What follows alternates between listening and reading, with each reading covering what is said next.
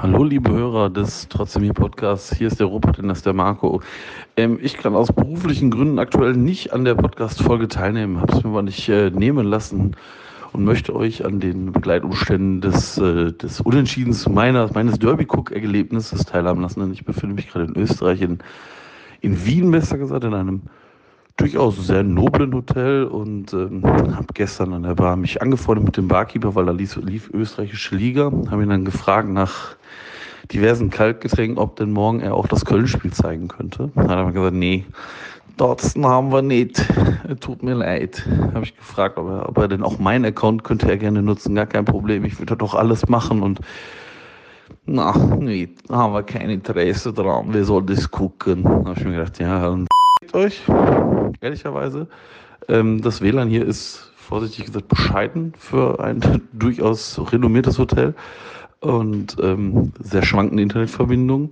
Das habe ich dann in der ersten Halbzeit gemerkt, dass mich bei Datsen extreme Rackler, Wackler und äh, Loops hatte.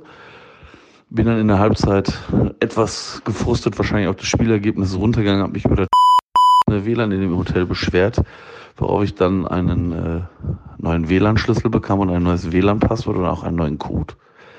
Das war dann schon deutlich stabiler und ähm, naja, es kann vorgekommen sein, dass man vielleicht im Hotel zweimal gemerkt hat, dass der FC ein Tor geschossen hat. Hm, ich glaube auch, ich habe das könnte sein, dass ich das Bett vielleicht zerstört habe. Also zumindest ist das auf einer Seite ein bisschen tiefer jetzt. Ähm, und nach dem Abpfiff äh, bin ich dann kurz auf den Hotelbalkon meines Zimmers und äh, war wohl noch ein bisschen aufgepeitscht und habe dann etwas lauter gerufen. Das habt ihr jetzt dafür, äh, das ist für Wirts. Ihr und ähm, ja, musste gerade an der durch die Hotellobby durch, weil ich mir noch was zu essen holen wollte. Und ja, ich äh, werde, mir wurde nahegelegt, mich etwas zu mäßigen. Ich sei ja nicht der einzige Gast in dem Hotel und ich wäre jetzt massiv negativ aufgefallen. Also äh, der Robotennis ähm, braucht doch seinen äh, Bewährungshelfer wieder. Äh, es kommt wieder zu Vermehrt zu Eskalationen und zu Störungen. Also der Bewährungshelfer möchte sich bitte bei mir melden. Bis dann. Ciao.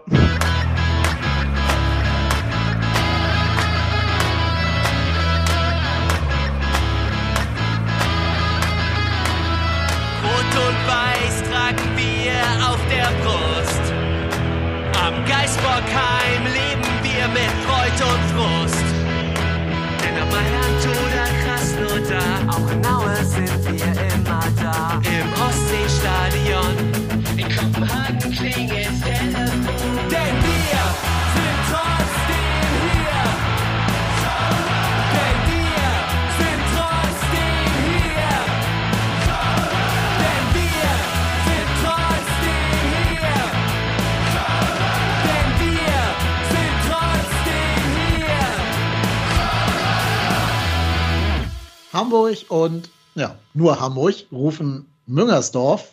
Denn ihr habt ja gerade gehört, der Ruhrport-Tennis lässt sich leider entschuldigen. Er behauptet, beruflich in Österreich äh, unterwegs zu sein. Aber wir sind durchaus offen für Verschwörungstheorien aller Art, warum er heute nicht da sein kann. Bitte teilt die spannendsten mit uns bei Twitter. Wo steckt Ruhrport Tennis? Äh, wir würden es alle gerne wissen. Deswegen musste ich mich heute um Ersatz bemühen, habe aber, glaube ich, sehr kompetenten und sympathischen Zuwachs hier für die Podcast-Familie bekommen und habe zwei Herren in der Leitung, die beide heute im Stadion waren, anders als ich, und jetzt gleich aus dem Stadion berichten können. Da ist einerseits der Daniel. Moin Daniel, grüß dich. Guten Abend aus Köln-Sülz. Wie war es denn so im Stadion? Warst du das erste Mal da seit äh, Wiederöffnung oder warst du vorher schon mal? Nee, ich war jedes Spiel da, außer das Hertha-Spiel, da war ich im Urlaub. Also das erste Spiel habe ich verpasst. Seitdem war ich eigentlich in der langsam äh, von halb voll auf ganz voll gefüllten Arena und das war, das war super. Ja. Das erste Mal dann jetzt mit 50.000 Leuten seit Februar äh, 2020. Ja, kann das ich ganz genau sagen. 29. Februar 2020 war ich mit einem guten Freund von mir beim Schalke-Spiel und danach noch beim Quellertag-Konzert. Und am nächsten Tag war alles vorbei. Ja, ja ähm, das werden wir gleich noch alles vertiefen, aber ich will erstmal den zweiten Gast hinzuholen. Und zwar ist das einer der Männer hinter äh, House of Goats und jemand, der für den Mitgliederrat kandidiert. Christian Künstler ist bei uns. Moin Christian, grüß dich. Hallo, guten Abend und vielen Dank für die Einladung. Und du warst auch im Stadion? Ich war auch im Stadion, ja. Auch bei dir ähm, zum wiederholten Mal oder dein erstes Mal? Äh, ist jetzt das zweite Mal. Also ich war gegen Hertha da und äh, jetzt dann halt heute wieder. Hast du zumindest zwei gute Spiele geboten bekommen, also zumindest in Teilen gut. Genau, ja. Glück gehabt ja, mit den Spielen. Genau. Dann können wir direkt mal einsteigen in die Spiele, ähm, denn der erste FC Köln hat nach, ich würde sagen, wackerem Kampf noch ein 2 zu 2 gegen Bayer Leverkusen äh, errungen. Und lange, lange Zeit sah es ja in dem Spiel gar nicht so aus, als wenn da noch Punkte drin wären. Zumindest die erste Halbzeit, die war ja erstmal zum Vergessen. Aber vielleicht könnt ihr beiden, ähm, Daniel, du kannst ja mal anfangen aus dem Stadion so berichten, wie wirkte die erste Halbzeit aus der Stadionperspektive auf dich? Ähm, also ich will erst mal vorher anfangen. Also es ist ja jetzt ein bisschen anderes Erlebnis, sag ich mal, mit der ganzen Anreise und den ganzen äh, äh, Checkpoints vorher. Und was mich jedes Mal irritiert, vielleicht wisst ihr da mehr oder so, ist, dass es ja die Corona ist ja 2G, ne? Und dann kommt man also an und es ist Zaun ums äh, Stadion und da sind so Kontrollpunkte. Das funktioniert auch wirklich gut. Heute war es ja voll, das ging relativ schnell. Und dann geht man, da wird halt gecheckt, der Impfpaar, also dieser Impfcode, QR-Code und deine Karte und dein Personalausweis. So, und dann läufst du da durch wir gucken nur auf dieses Ding und das war's. Da guckt, da gibt's keine Security mehr. Also ich weiß nicht, wie oft ich da 45, 50 Minuten vorm Stadion gestanden habe. Früher. Und da ist jetzt gar nichts mehr. Da könntest du alles, du könntest mit einer Achse und einer Motorsäge da reinlaufen. Und äh, äh also ich bin verwundert, ja, sagen wir es mal so. Aber wahrscheinlich will man an der Security den, den Fanaufmarsch irgendwie stoppen. Ich weiß es nicht. Also auf jeden Fall finde ich das so ein bisschen komisches Gefühl oder so, dass man da so reinläuft und jeder nimmt alles mit, aber gut. Ähm, da bin ich rein und ich komme gerade rein, das ist noch so eine Anekdote vom Spiel und da steht gerade der Kollege Trippel unten und stellt irgendwie so eine, äh, äh, so eine, so eine Aktion für St. Martin vor. Und äh, ich komme gerade rein, da steht da so ein Typ in so, einer, in so einem Römerkostüm, ja, und äh, wird da, ja, ob er auch F10-Fan wäre und dann leitet er da ins Mikrofon, er wäre bei den Mai-Freunden. Ich habe gedacht, so Junge, also das war auf jeden Fall Also, wer die Mai-Freunde kennt, nichts dagegen oder so, aber es hat mich sehr erheitert, als ich an die letzte, äh, an die letzten, äh, an die letzten äh, äh, großen äh, Mitgliederversammlungen gedacht habe. Das war auf jeden Fall äh, ein Spaß. Ansonsten, ich fand's super. Äh, endlich wieder volles Haus, war toll. Den Römer hat man sogar im Fernsehen gesehen. Ich weiß nicht, welcher Funktion der da war, aber der war auch unten im Innenbereich und hat mit irgendwelchen Kindern hier so Corona-Faust abklatschen gemacht. Ähm, ja, wenn jemand weiß, was für eine Funktion der hatte, kann er mir das gerne mal schreiben. Oder weißt ja, du das, Christian? Oh, keine Ahnung. Also ich bin da mittlerweile so weit, dass ich das Stadionprogramm eigentlich relativ gut ausblenden kann, wenn ich da bin. Also ich, ich habe den zwar irgendwie mal kurz auf der Leinwand gesehen, aber was der da gemacht hat und warum, wieso, oh, keine Ahnung. Das war, ähm, da gibt es irgendein St. Martins-Treffen mit Kindern und da war er St. Martin, glaube ich, sah aber so, aus wie ein Römer. Okay. Ich bin auch so reingekommen und aber ich habe halt nur gehört, wie der da stand, wenn man sagt, äh, seit 30 Jahren beide Mai-Freunde. Und dann habe ich so, oh Gott, also, oh Gott, was ist das, ja. Das war sehr erheiternd. Wir haben alle sehr gut gelacht, sagen wir so. Das war ein schöner Opener. Okay, ein St. Martin. Jetzt, jetzt verstehe ich das alles. Okay, ergibt ja, Sinn. Ja, ja, ja, ja. Ja, auf The Zone, ich habe es ja dann, wie gesagt, im Fernsehen geschaut. Ähm, auf The Zone gab es auch eigentlich schon von dem äh, Spiel zwei so, ja, einen kleineren und einen größeren Abfuck-Moment. Ähm, der kleinere war, dass äh, hier Laura, äh, geborene von Torra, jetzt Zoller, äh, dieses Spiel immer als Rhein-Derby bezeichnet hat, obwohl Thomas Kessler neben ihr stand und Felgenralle und keiner von beiden sie mal korrigiert hat. Ähm, aber gut, vielleicht ist das auch The Zones Marketing-Ding, um das Spiel so ein bisschen aufzuhypen, weiß ich nicht. Aber der eigentlich unverzeihliche Moment war, dass sie mitten in unsere Hymne rein Werbung geschaltet haben. Also für irgendwelche komischen Sponsoren da. Ähm, und sich dann sogar noch, nachdem sie das getan haben, auf Twitter erdreistet haben, sowas zu schreiben wie, ähm, oh, absolute Gänsehaut, die Hymne ertönt vor 50.000, äh, 48.000 Kehlen singen mit, was für ein geiler Moment. Aber parallel diese Werbung geschaltet haben. Deswegen sind auch alle Kommentare unter dem Tweet einfach nur, da macht doch die Werbung aus, ihr Piep. Also ja, da haben sich, glaube ich, so einen kleinen Mini-Shitstorm eingehandelt damit. Ja, die Sorgen habt ihr nicht gehabt. Ihr durftet ja im Stadion wahrscheinlich ungestört die Hymne äh, genießen. Aber jetzt würde ich gerne mal auf das Sportliche kommen. Bayer hat ja unter der Woche äh, in Sevilla gespielt. Also die haben ja am Donnerstag erst ein Pflichtspiel absolviert. Und mein Eindruck vom Fernseher war tatsächlich, dass sie jetzt die Ambition hatten, dieses Spiel relativ schnell äh, klar zu machen, um sich hinten raus schonen zu können. Und deswegen zu Beginn sehr viel Gas gegeben haben. Habt ihr es auf dem Rasen auch so gesehen? Ähm, ja, war auch so mein Eindruck und ich glaube, sie hätten es auch sehr früh entscheiden können, wenn sie dann nach dem 2-0 oder sagen wir mal dann bei dem, bei dem Lattentreffer, wo der da eigentlich bloß abspielen musste, dann fällt wahrscheinlich das 3-0. Danach haben die ja dann eigentlich relativ unerklärlich dann doch stark nachgelassen. Also sie hätten es deutlich entscheiden können. Also wir hätten uns meines Erachtens nicht beklagen können, wenn wir da jetzt nach, ja, nach 30, 40 Minuten 3-4-0 zurückliegen. Also die hatten schon, äh, die hatten schon viel vor heute, haben uns früh im, beim Spielaufbau gestört, was sie zum Ende hin ja eigentlich gar nicht mehr gemacht haben. Also die wollten uns schon, schon ordentlich überrennen zum Anfang, war so mein Gefühl.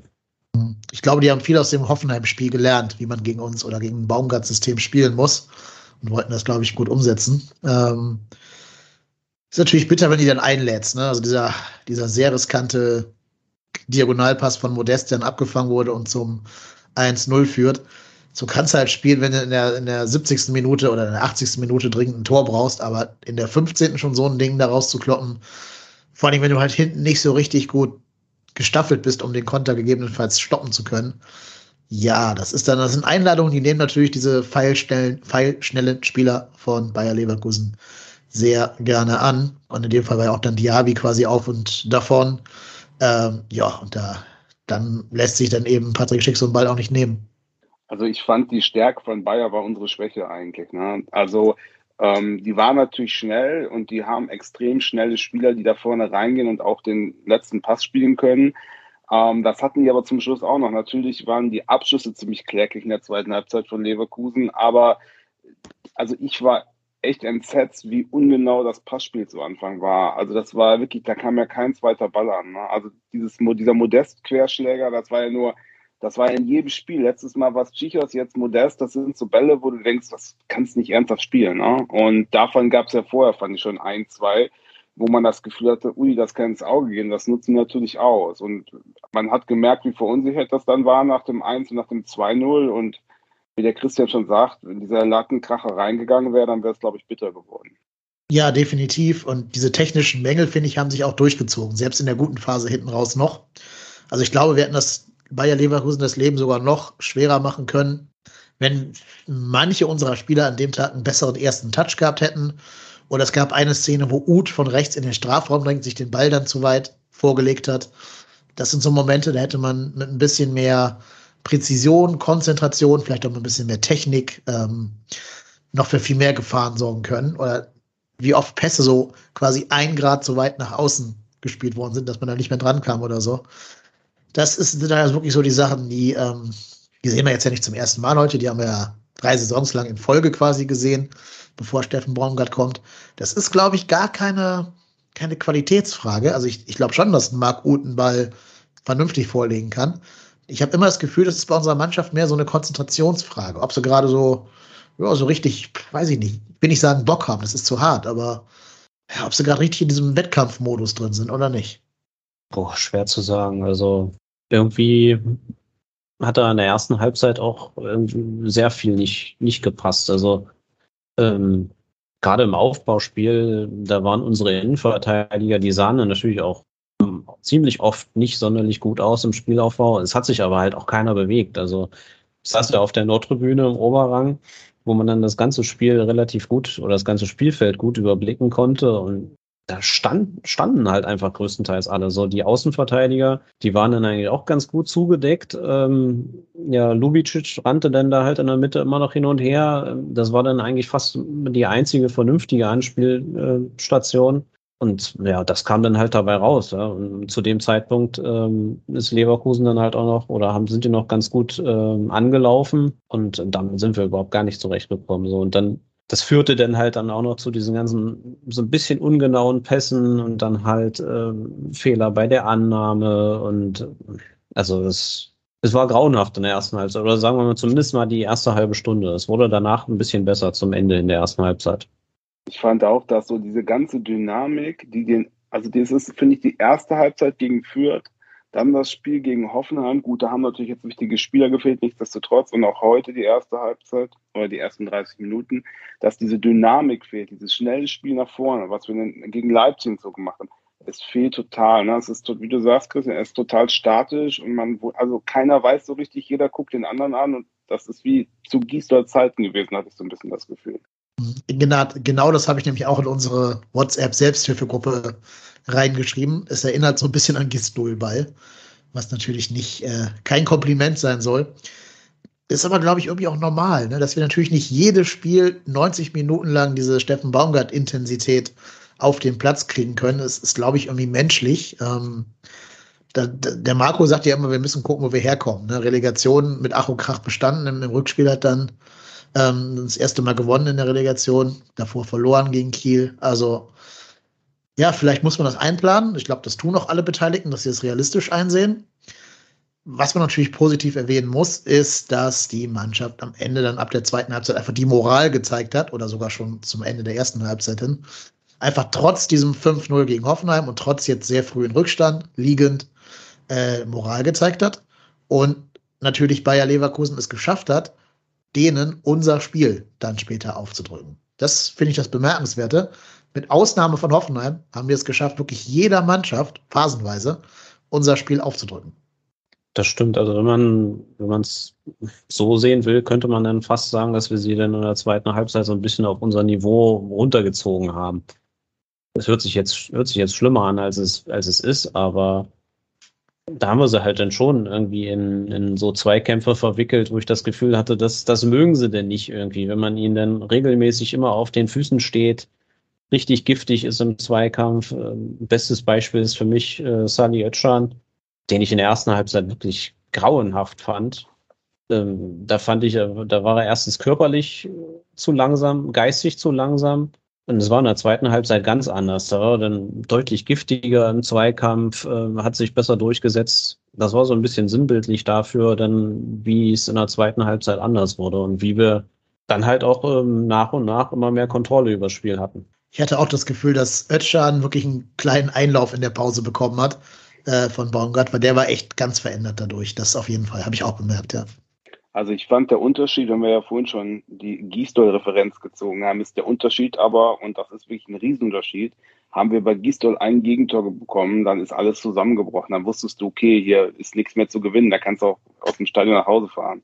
Und jetzt merkt man, da was auch mal gesagt wird beim äh, Steffen Baumgart, es geht immer weiter. Ein Tor, zwei Gegentore und trotzdem die Moral nicht äh, verloren. Das muss man echt hoch anrechnen, finde ich. Ähm, und als zweites ist mir noch aufgefallen, in der ersten Halbzeit, ich, äh, also Chichos und Kilian haben aber nicht so oft nebeneinander gespielt und das hat man zu Anfang echt gemerkt. Da gab es echt so, wo ich das Gefühl hatte, die wissen halt auch nicht, was der andere macht. Da gab es so ein paar echt so No-Brain-Bälle ins Nirgendwo, wo ich das Gefühl hatte, dass der eine nicht wusste, wo der andere hinläuft. Und das ist natürlich ein Problem in der Innenverteidigung äh, im Spielaufbau. Mhm. Ich fand übrigens von beiden Luca Kilian den deutlich besseren Innenverteidiger, um das ja, mal absolut. anzusprechen um mal hier den, den, äh, den Ticker des Kickers zu zitieren, beim äh, 1-0, nee, beim 2-0. Äh, hier, Wirtz behauptet sich auf links gut am Ball und schickt Andrik, Andrich, der Lubicic und den hölzern agierenden Tschichos alt aussehen lässt. Jo, das äh, trifft es leider ganz gut. Dann gab es noch diesen ganz, ganz katastrophalen Fehlpass wieder von Tschichos. Also so, ich habe letzte Folge schon gesagt, ihr dürft auch noch gerne euren Senf zu abgeben. So ganz erschließen sich mir seine Stammplatzgarantie nicht.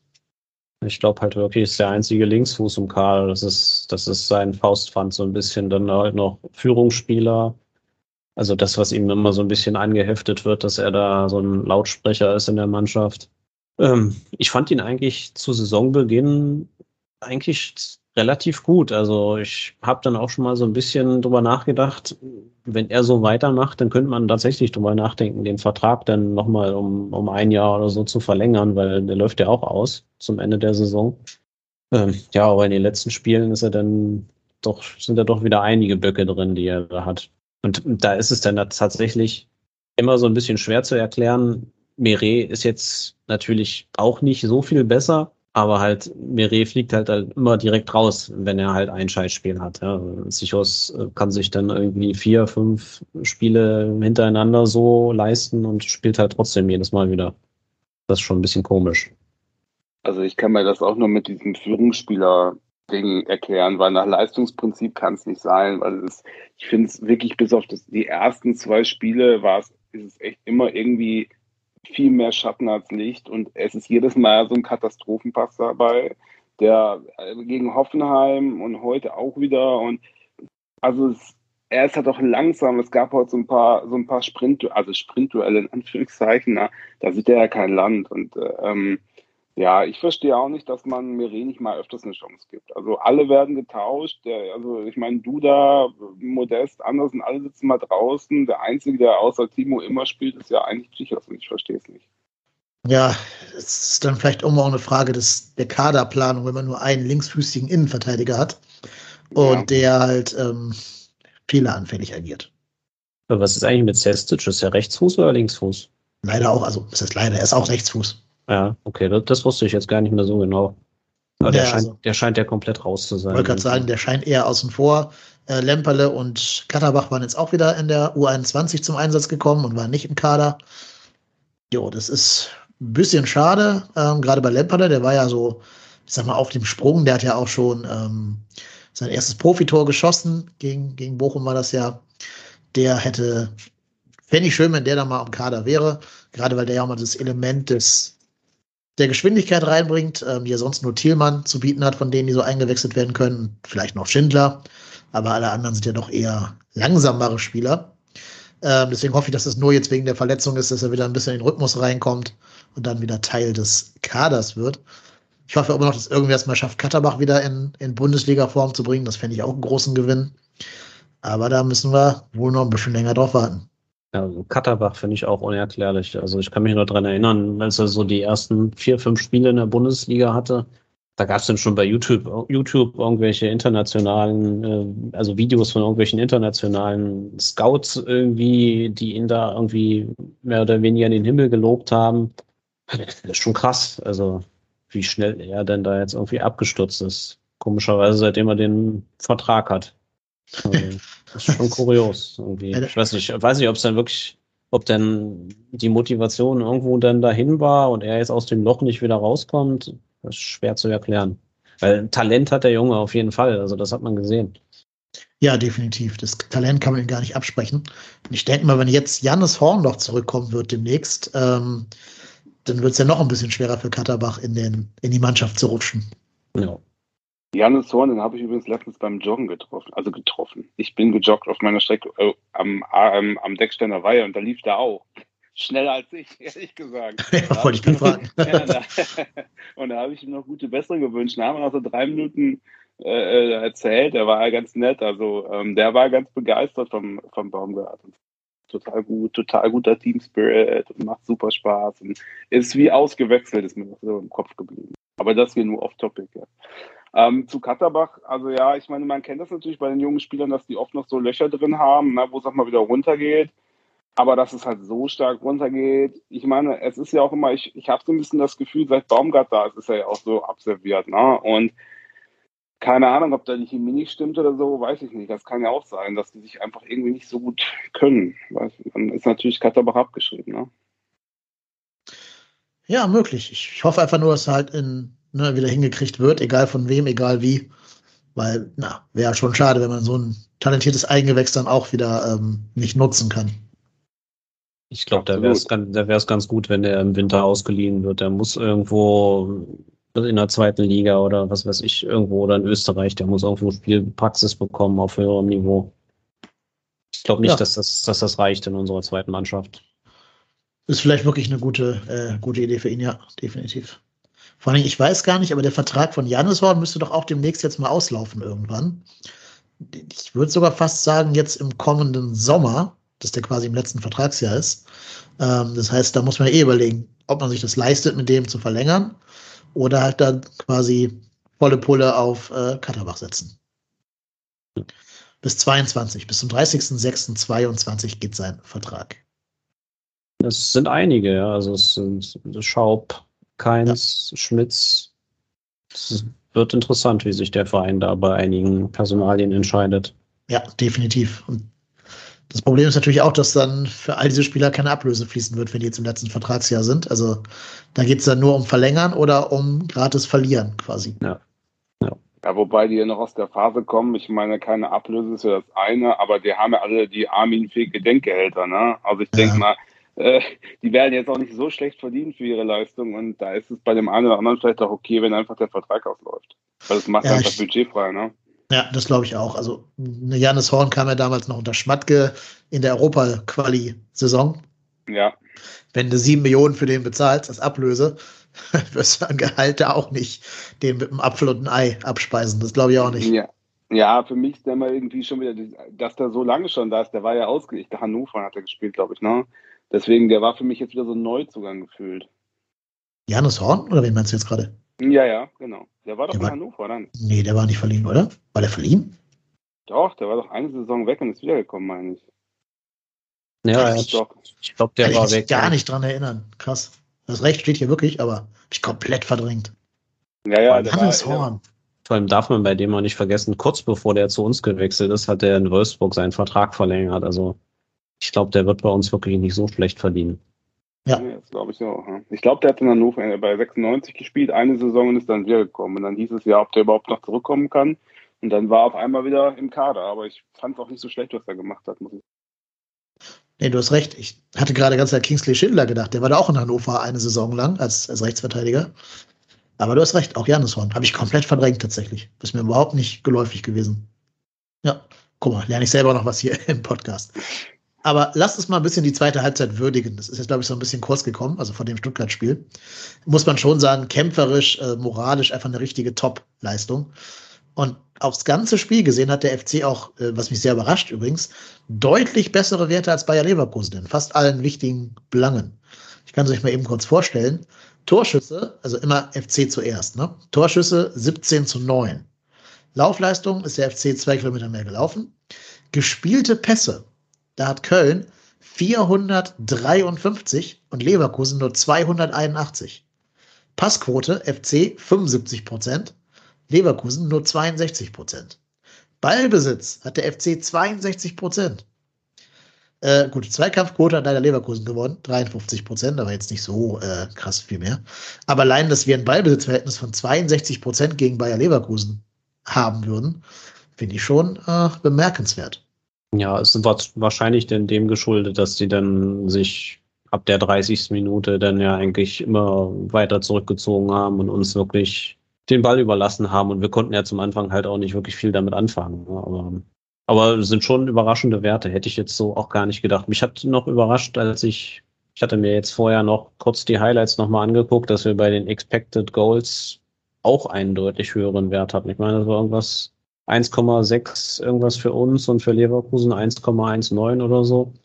Ja, das heißt deutlich, aber halt schon den höheren Wert, weil, Mhm. weiß ich jetzt nicht, das hat das Spiel jetzt so für mich eigentlich auch gar nicht hergegeben. Also so viele weitere Torchancen fallen mir jetzt eigentlich gar nicht ein. Ja, ich vermute, Ja. Weil, weil Leverkusen es nie geschafft hat, seine Konter in Abschlüsse münden zu lassen. Stimmt, ja, die haben immer den letzten Pass versaut, ja. Genau, also diese Chance von dem Frimpong, dieser Lattentreffer, da der zählt ja auch nicht für XG, weil Lattentreffer Treffer sind ja nicht äh, messbar.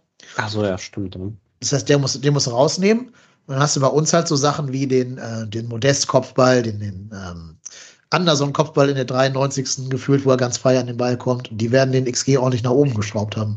Hm. Ja, auch von Lubicic, dieser, dieser, oder was, Lubicic? Oder war das Özcan, der da nochmal abgezogen hat, so von 15 Meter, 20 Metern, der ist auch oben links noch vorbei. Also ich fand, jetzt mal ganz ehrlich, wenn man es, die beiden Tore waren natürlich schön gemacht, aber die waren natürlich aus individuellen Fehlern vom FC. Ne? Die hätten eigentlich so in der Entstehung nicht passieren dürfen, in der idealen Welt. Das war ja kein Spielaufbau von Leverkusen. Das war jedes Mal äh, äh, von uns irgendwie ein komischer Querpass zum Gegner und dann ging es über zwei Stationen einfach zu schnell für unsere Innenverteidigung. Und dann gab es noch diesen Lattenkracher. Und eigentlich, das war's. Und dass natürlich äh, wir mehr Ballbesitz haben. Ich finde, da muss man auch aufpassen, sich nicht täuschen zu lassen, weil Köln natürlich immer erstmal über den Timo hintenrum aufbaut mit 16 Querpässen links und rechts vom eigenen 16er, wo einem schon das, äh, wo man schon Gänsehaut hat und auf den ersten Fehlpass wartet.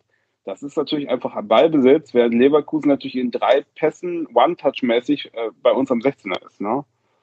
Ähm, und aber den letzten, den letzten Pass eigentlich immer ver, vergeigt hat. Mhm. Ja, genau. Die haben wirklich, wie ich gerade schon sagte, Lehren aus dem Hoffenheim-Spiel gezogen und haben eigentlich gesagt, wir machen hier gar nichts für das Spiel. Wir warten auf Kölner Fehler und nutzen die einfach knallhart aus. Es hat gegen Hoffenheim für fünf Tore gereicht. Und jetzt hier gegen Leverkusen natürlich auch für mindestens fünf Konter, die zu Toren hätten führen können, wenn eben der letzte Pass vernünftig gekommen wäre. Also insofern ist es vielleicht doch wirklich erklärbar, wie du gesagt hast, Daniel, äh, warum wir so viel Ballbesitz hatten.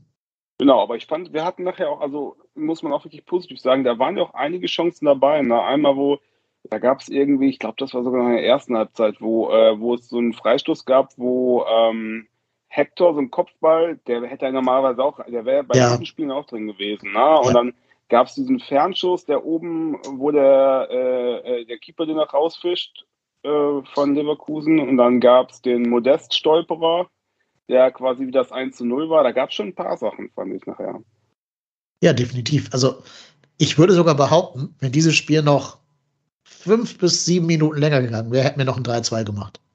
Leverkusen war ja so klinisch tot am Ende. Die haben glaub ich ja- auch. Die haben auch so ein bisschen gebettelt. Glaube ich auch, ja. Also da, da waren auch die, die Körpersprache von denen war auch völlig dahin. Also ich weiß, die haben noch diesen Mitchell Bakker eingewechselt. Da, da hat man auch manchmal so Szenen gesehen. Also der hat da auch schon die, die anderen so angemeckert da nach irgendwelchen Fehlpässen. Dann ist er auch ab und an mal nach eigenen äh, Fehlpässen dann irgendwie auch nicht wirklich hingelaufen. Also das ist schon auffällig gewesen. Und in dem Spiel hat man auch gesehen, warum die nie irgendwas gewinnen werden. Also können uns ja vom Talent her noch so weit überlegen sein, aber kommt letztendlich ja nichts dabei raus. Also Stell dir mal vor, die hätten Steffen Baumgart als Trainer. Dann wären die wahrscheinlich Meister mit 80 Punkten, weil der die einfach, weil der die einfach über den Platz prügelt, wenn sie da irgendwie zu läppsch werden. Ähm, oder wenn die so einen Simeone hätten oder so. Ja, aber ich glaube selbst, Also- wahrscheinlich, wahrscheinlich würden selbst die den keinen Titel einpflanzen können. Also ich fand, in der zweiten Halbzeit sind wir immer stärker aufgekommen und Leverkusen hat sich immer weiterhin reindrängen können. Und als dann Schick sich verletzt hat, ne, das, äh, bei so einem Konter von denen hat sich der Schick ja verletzt. Mehr oder weniger selber, glaube ich. Ich glaube, das ist irgendwie umgeknickt. Ja, ich habe es nur in so einer kurzen Zu Zusammenfassung gesehen. Äh, da ist es total gekippt. Dann standen sie nur noch hinten drin. Ne? Das äh, fand ich schon bemerkenswert dann. Ja, da hast du halt auch gemerkt, dass die halt eben gegen Sevilla gespielt haben unter der Woche und Reisestrapazen hatten und so. Ich denke mal, die waren durch.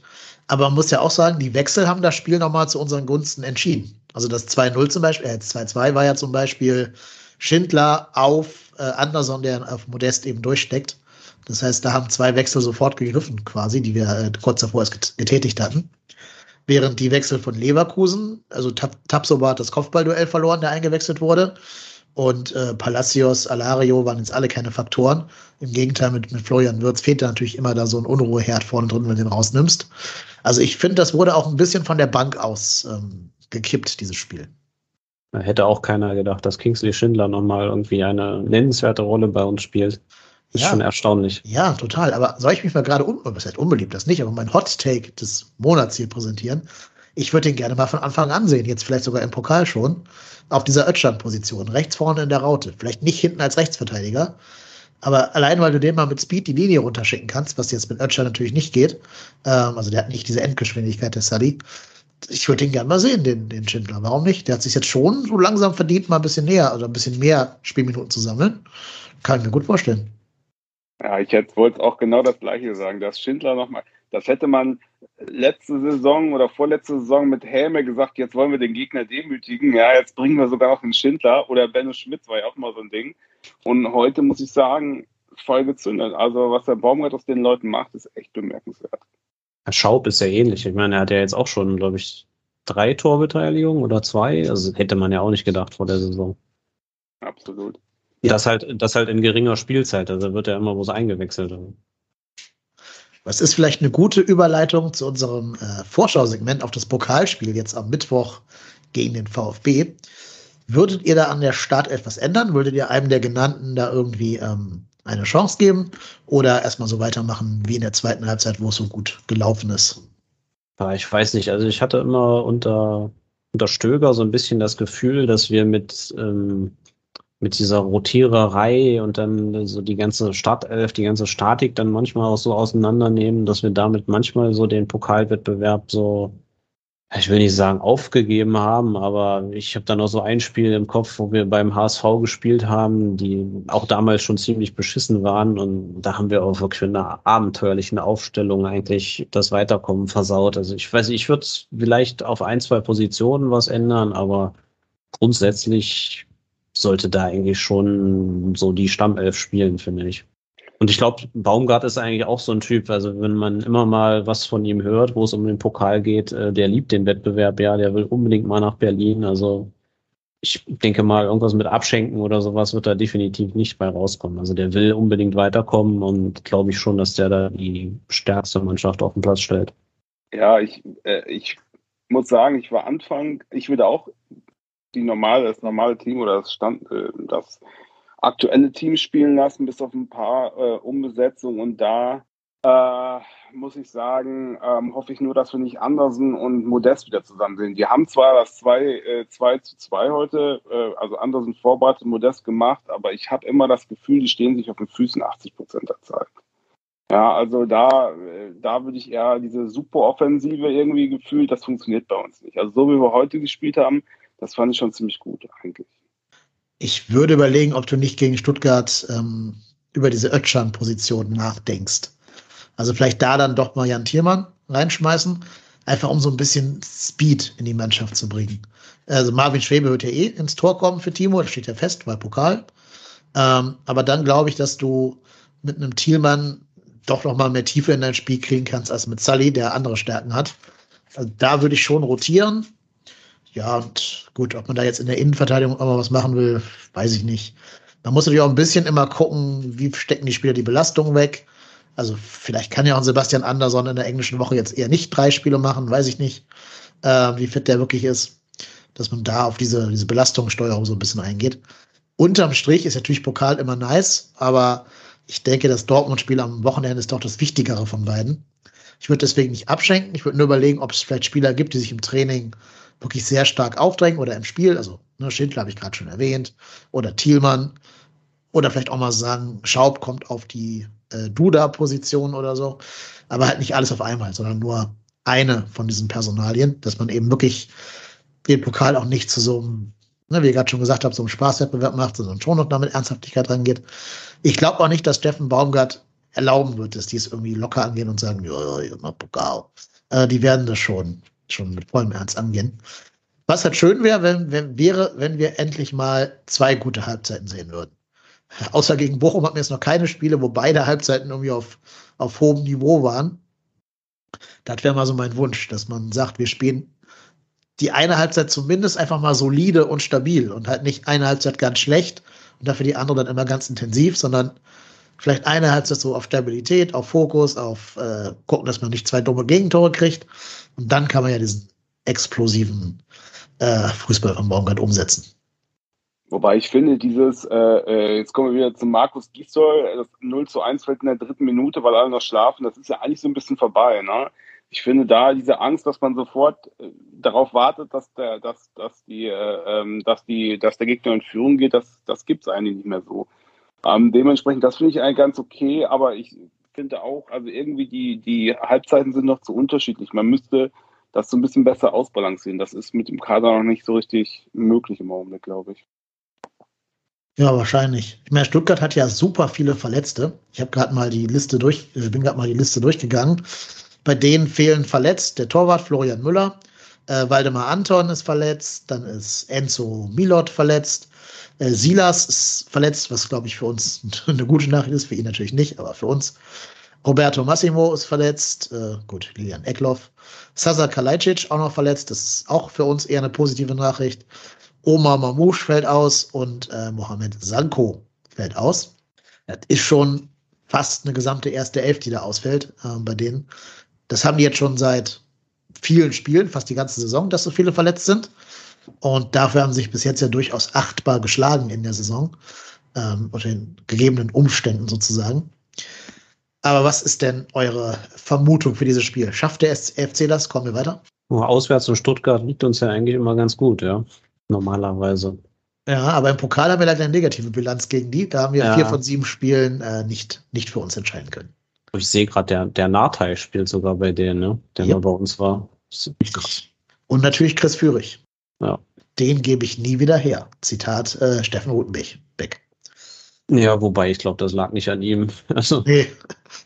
Ich hätte noch Also- behalten, aber andere Geschichte. Äh, ja, ja, ja, ich hätte ihn auch behalten, ja, aber also dafür, dass die jetzt hier so eine Rumpftruppe haben, dafür schlagen sie sich wirklich ganz gut. Ja. Also, Ja, ich meine, die haben nur drei Punkte weniger als wir und uns wird ja allgemein gesagt, wir hätten einen guten Saisonstart hingelegt.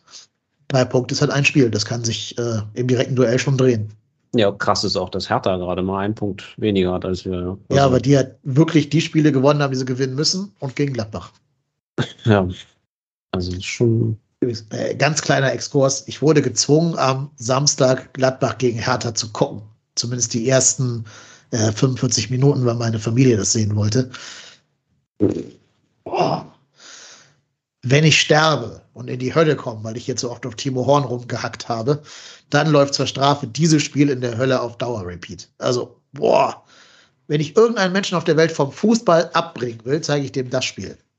Ganz, ganz schlimm. Da hat keine von den beiden Mannschaften es geschafft, mal mehr als drei Bälle hintereinander zum eigenen Mann zu bringen. Da war immer Pass, Pass, Foul. Pass, Pass, Foul. Pass, Pass, Ball versprungen. Pass, Pass, Pass, Ball ins Ausgeklopft. Äh, Am geilsten war, Timo Horn. Sorry, ja. sorry, sorry. ja, ich, ich, ich habe nichts dazu gesagt. Ich sage nichts zu Timo Horn, aber du darfst natürlich. Ich weiß nicht, ich habe nur ganz kurz so eine Zusammenfassung vorhin gesehen, aber als dieser, ich meine, das war dieser Lattenschuss. Da ist der, der Ball ist nach oben geflogen und irgendwie Timo Horn ist aus meinem Augen in die andere Richtung nach unten gesprungen. Und wir haben uns alle angeguckt und gesagt, was macht der, was macht der? Ich meine, es war ja kein Tor, aber da habe ich ja, also hat das noch jemand gesehen oder habe ich mich da getäuscht oder so? Ich war total verwirrt. Telepathie, er hat den Ball an die Latte geguckt. Ja, Wahnsinn auf jeden Fall. Also, ich habe schon das Schlimmste kommen sehen zum Glück, aber gut. Sonst war es ja okay. Ich will nichts sagen. Ich weiß gar nicht, wer Timo Horn ist. Ich kann da nichts zu sagen. Aber also jetzt auf den Pokal zurück, das auf dem Papier liest sich das gut, aber als langjähriger FC-Fan heißt das für mich, oberste Vorsicht ist geboten, wir werden da untergehen. Also äh, äh, ich bin da so vorsichtig optimistisch und das heißt eigentlich nichts Gutes. Ja, ich weiß. Ja, ja. Unter Baumgart hat man ja so ein bisschen dieses, dieses, diese, diese schlimmen Niederlagen überwunden. Jetzt mal außer von Hoffenheim. Ich traue dem schon zu, dass er schafft, die Mannschaft zu emotionalisieren, dass sie da hinfahren und sich dann auch mal bei einem, bei einem sehr stark geschwächten, weitwunden Gegner durchsetzen. Wird nicht einfach, wird kein Spaziergang, kann auch gut und gerne die Verlängerung gehen, was, äh, glaube ich, nicht von Vorteil ist, wenn du in der englischen Woche auch noch in die Überzeit, in die Verlängerung gehen musst und dann halt dieses intensive Spiel noch länger durchziehen musst. Aber na, ich glaube, es wird sehr eng. Und dann Samstag gegen, äh, gegen, gegen den BVB. Herzlichen Glückwunsch. Also ich hoffe, es geht in, den- in den 90 Minuten aus, so oder so. Ja, gutes Stichwort. Dortmund kommt ohne Erling Haaland dann am äh, Samstag. Ich meine, ich habe es gerade schon mal gesagt. Das Gute ist, wir haben uns gegen Leipzig achtbar geschlagen, wir haben uns gegen Bayern achtbar geschlagen, wir äh, haben gegen Leverkusen jetzt einen Punkt geholt. Also eigentlich sollte uns Dortmund doch zumal ohne Haaland auch nicht groß schocken können, oder? Boah, ich glaube tatsächlich, da ist was drin. Also wenn man, wenn wir halt einen guten Tag erwischen, natürlich, wir dürfen uns nicht solche haarsträubenden Fehler im Spielaufbau leisten. Ansonsten haben die denn doch schon noch so viel Qualität auch ohne Haaland da im Sturm, dass sie uns auseinandernehmen können. Aber ich glaube, bei Dortmund fehlen allgemein auch doch einige Spieler, oder? Also wie ich, ich gestern mal gesehen hier, der Marius Wolf spielt bei denen von Beginn an. Also dann, da scheinen ja auch nicht alle dabei zu sein bei denen. ich versuche es mal parallel rauszufinden. Also Haaland, dass der nicht spielt, ist natürlich schon eine große Stärkung für uns. Also Andererseits- Mokoko ist auch verletzt, glaube ich. Ja. Soll aber wohl jetzt wiederkommen. Ob schon bis Samstag, weiß ich nicht, aber ist wohl so drauf und dran, wieder fit zu werden. Also ich glaube, der BVB wird oft stärker gesehen, als er ist. Der lebt von Haaland. Natürlich ist das an sich keine schlechte Mannschaft. Ist aber, wenn man, es, es kommt mir schwer über die Lippen, ist Leverkusen aber auch nicht, ja. Und ist Leipzig leider auch nicht. Aber da haben wir mal gut, eigentlich gut ausgesehen. Das heißt, wenn wir irgendwie schaffen, diese individuellen Megaklopper abzustellen, mal irgendeinen so Querpass zum Gegner vom eigenen 16er, dann könnte da schon ein Punkt rausspringen, glaube ich. Oh ja, die haben einige Verletzte tatsächlich. Ähm, laut Transfermarkt fehlen da verletzt. Äh, Sumaya Koulibaly, Rafael Guerrero, Nico Schulz, Marcel Schmelzer, Thomas Meunier, äh, Matteo Morey, äh, hier Dingens Dahut, Giovanni Reina und Erling Haaland und Mupoko. Also es ist schon, wow, das sind noch mehr als bei Stuttgart, glaube ich. 1, 2, 3, 4, 5, 6, 7, 8, 9, 10, 11 Spieler genau. Die allesamt, würde ich mal behaupten, Startelf-Potenzial hätten. Also, das ist schon eine ganz ordentliche Verletztenmisere bei denen. Ich glaube, der Torhüter hat sich auch noch verletzt jetzt. Der ist, der ist auch rausgegangen. Okay, ist noch nicht bei Transfermarkt drin, das heißt aber erstmal nichts.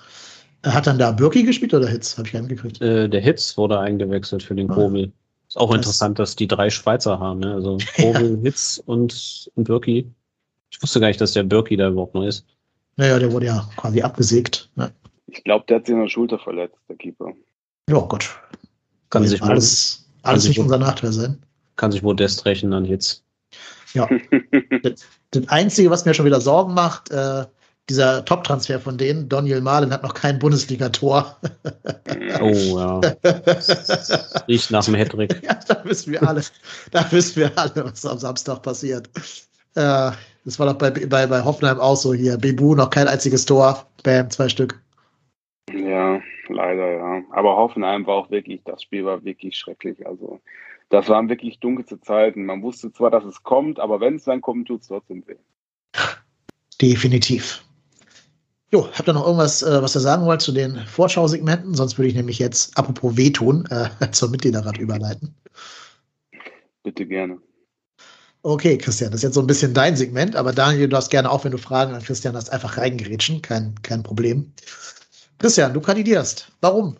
Ähm, ja, ich beim letzten Mal schon kandidiert. Ähm, da bin ich knapp gescheitert, da haben mir zehn Stimmen gefehlt. Ähm, ja, und bin halt weiter am Ball gebleiben, äh, Ball gebleiben, am Ball geblieben und habe mich weiterhin da dafür interessiert für die Vereinspolitik. habe mich halt auch ähm, weiterhin eingesetzt für manche Sachen, für die ich damals schon einstand. Also ich habe ähm, hatte mich erfolgreich dafür eingesetzt, dass Mehrwegbecher eingeführt wurden bei uns im Stadion, obwohl sie derzeit nicht eingesetzt werden. Das liegt, glaube ich, soweit ich weiß, an Hygieneauflagen der Stadt. Ich weiß zwar nicht, inwiefern das Sinn macht, aber das ist wieder ein anderes Thema.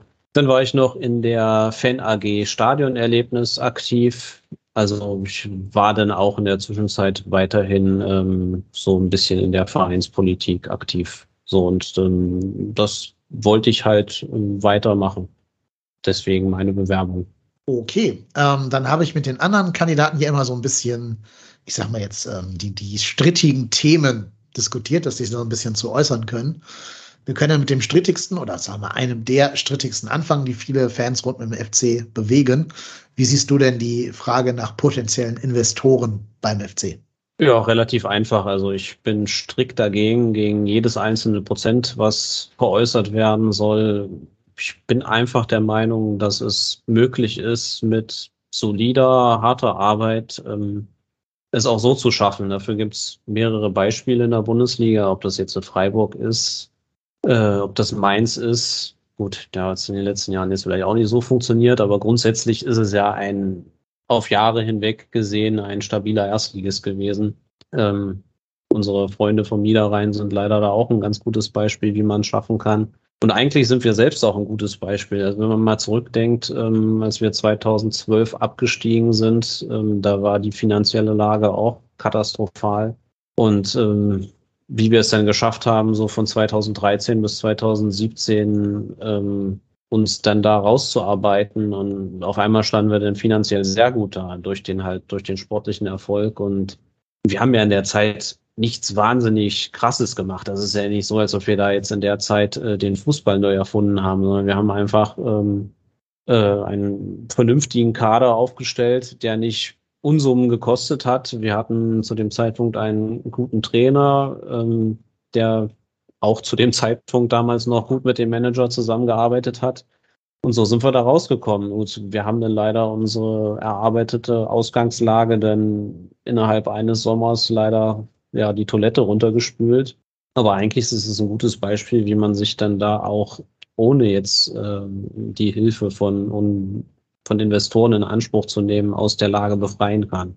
Also dementsprechend, ähm, es gibt so viele Beispiele jetzt im Fußball, ähm, wo man sehen kann, dass die Investoren jetzt nicht wirklich was gebracht haben. Äh, Im Ausland sieht man jetzt natürlich noch ganz andere Auswüchse, wo es ähm, auch die Premier League brauchen wir jetzt nicht zu sprechen kommen auf das, was da in Newcastle läuft. Aber das sind doch alles so Sachen, die kann doch eigentlich niemand wirklich wollen. Und deshalb, äh, also ich lehne es komplett ab.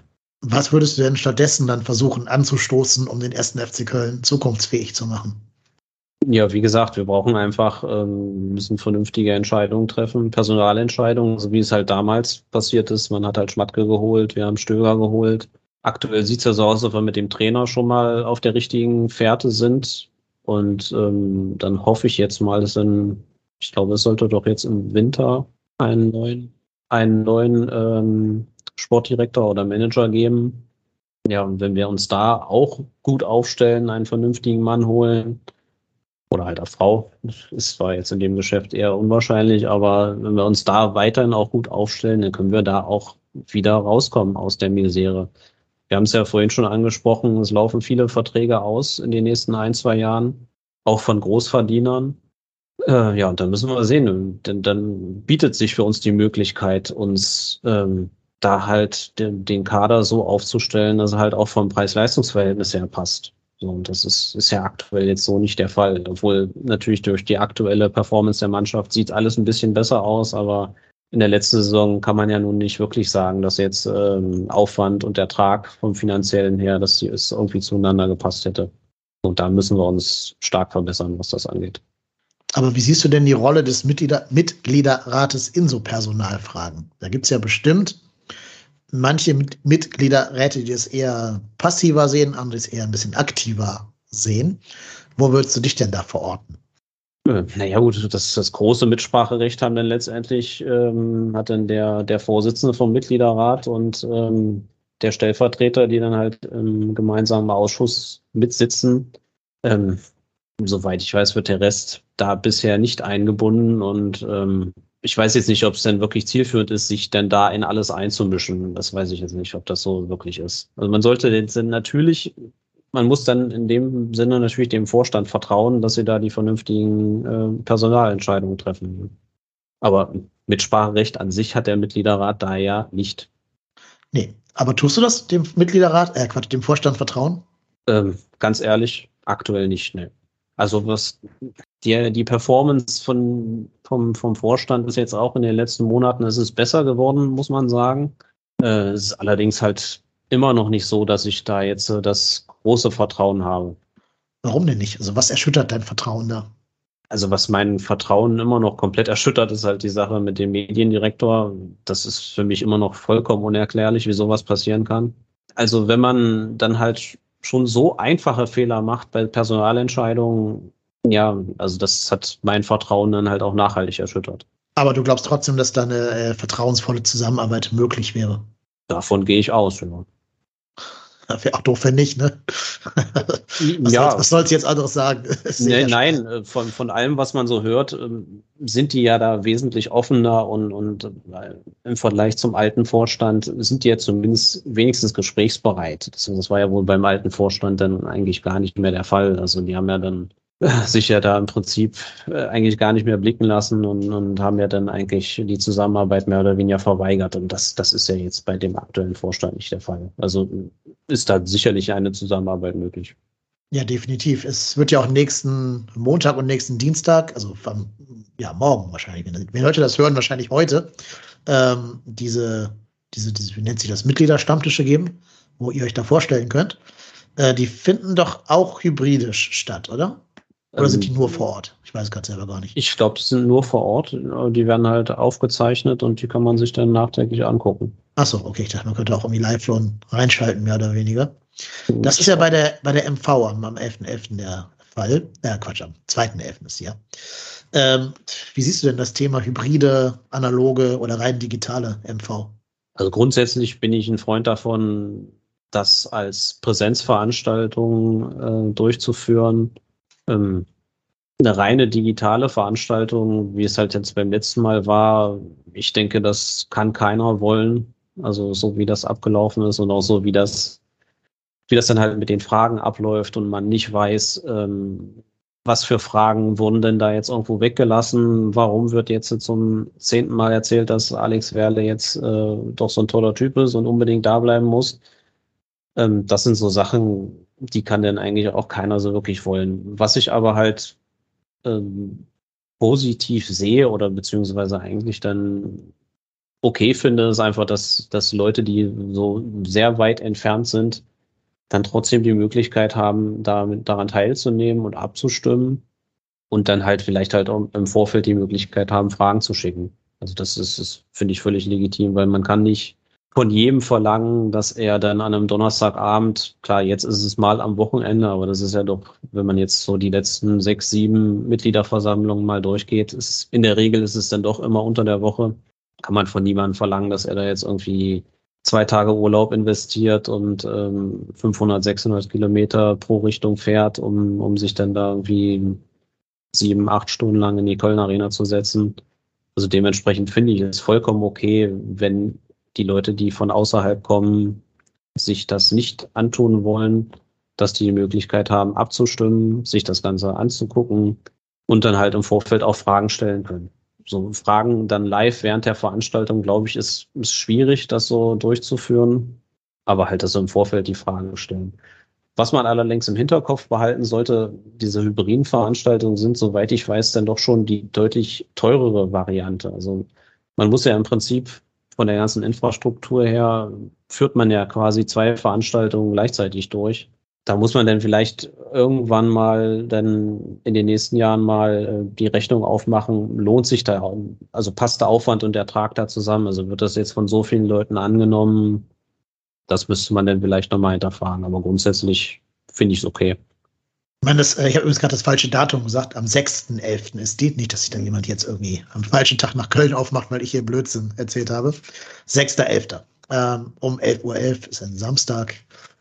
Ja, ähm, genau. Ich, ich zum Beispiel bin ja einer von denen, die da nicht hinkommen können. Das äh, funktioniert logistisch nicht.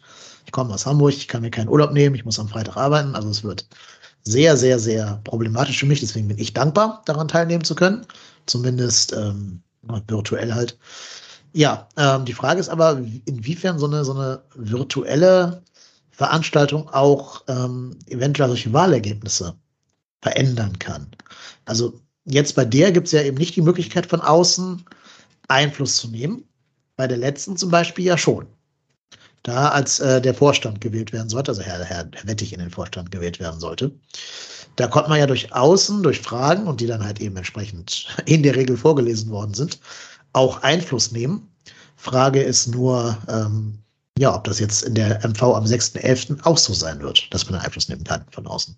Also ich hoffe ehrlich gesagt nicht, wenn ich da mal kurz äh, eingrätschen darf, ist ja eigentlich gar nicht mein Thema hier. Ähm, ich kandidiere ja nicht, aber ich fand das hat zwei große Probleme, ne? dieser Interaktion digital. Das erste Problem ist, man kann so eine, Veran äh, so eine Veranstaltung einfach auch stören, ja, also kapern. Ich sag mal nur, Alex Welle, du bist der Tollste, ja. Äh, das war ja so sehr auffällig. Na, würde mich jetzt nicht wundern, wenn das von drei, vier Accounts sozusagen gekommen wäre, dauerhaft.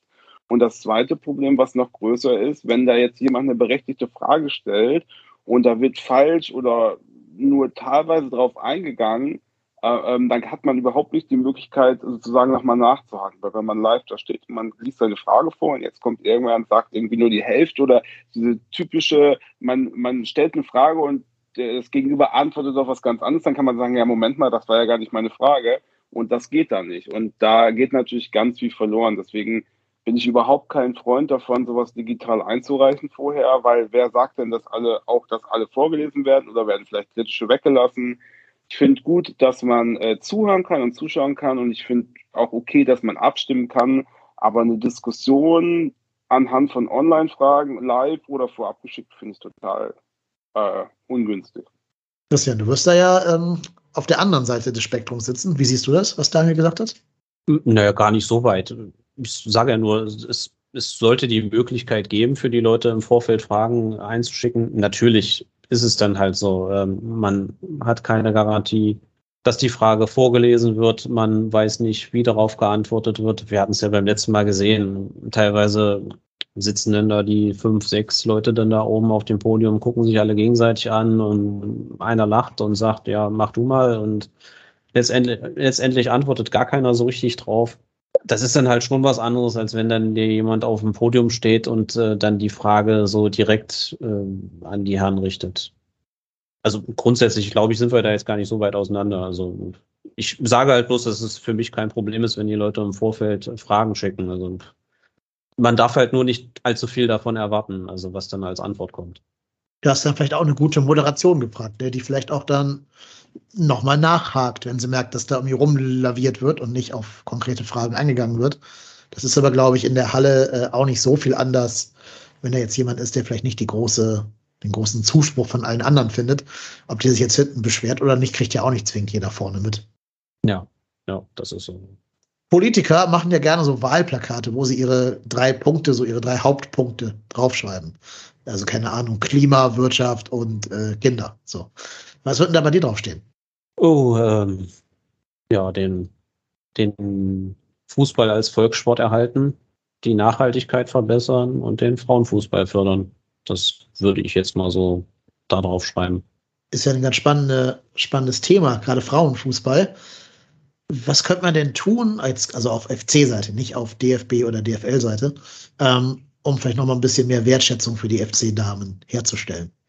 Ja, gute Frage. Also auch da hat sich schon ein bisschen was getan. Da muss man, muss man ja sagen, also früher lief es ja irgendwie so völlig, völlig irgendwie so im Verborgenen. Mittlerweile ist es ja so, dass man dann schon auch über die FC-App dann über Sachen informiert wird, die auch bei den Frauen passieren war ja früher mal anders, da wusste man ja eigentlich gar nicht. Also wenn man jetzt nicht aktiv nach den Ergebnissen gesucht hatte, hat man es gar nicht mitbekommen. Äh, also schon noch ein bisschen mehr Werbung dafür machen und dann, ich glaube, das ist einfach ein Bereich, in dem müsste man gar nicht allzu viel investieren, um richtig gut zu werden. Also das ist ja nicht so, nicht so wie bei Männern, bei, den, bei der ersten Bundesliga der Männer, dass man da jetzt wahrscheinlich irgendwie 300 äh, Millionen braucht, um da irgendwie unter die ersten sechs zu kommen sondern es ist dann halt so, dass da wahrscheinlich dann schon ähm, ein sechsstelliger, niedriger, niedriger sechsstelliger Betrag reicht, um da irgendwie unter die ersten fünf oder sechs zu kommen. Und wir haben halt bei uns, das ist halt das große, große Spiel, wo man dann, wo man eigentlich am meisten Werbung mitmacht. Wir haben nun mal das, das Pokalfinale der Frauen in, in der eigenen Stadt. Da mal dabei zu sein, das muss eigentlich das große Ziel sein. So, grundsätzlich muss man einfach sagen, das ist, glaube ich, auch, das ist besser geworden, aber es ist immer noch nicht so gut, wie es sein sollte. Wer so viel Zeit investiert, wie es die Frauen da teilweise machen, ähm, so viel Herzblut reinsteckt und äh, dann halt auch mit unserem Trikot aufläuft, dann sollte man auch vor allem halt in einer teuren Stadt wie Köln vernünftig davon leben können. Also das sollte schon das Ziel sein.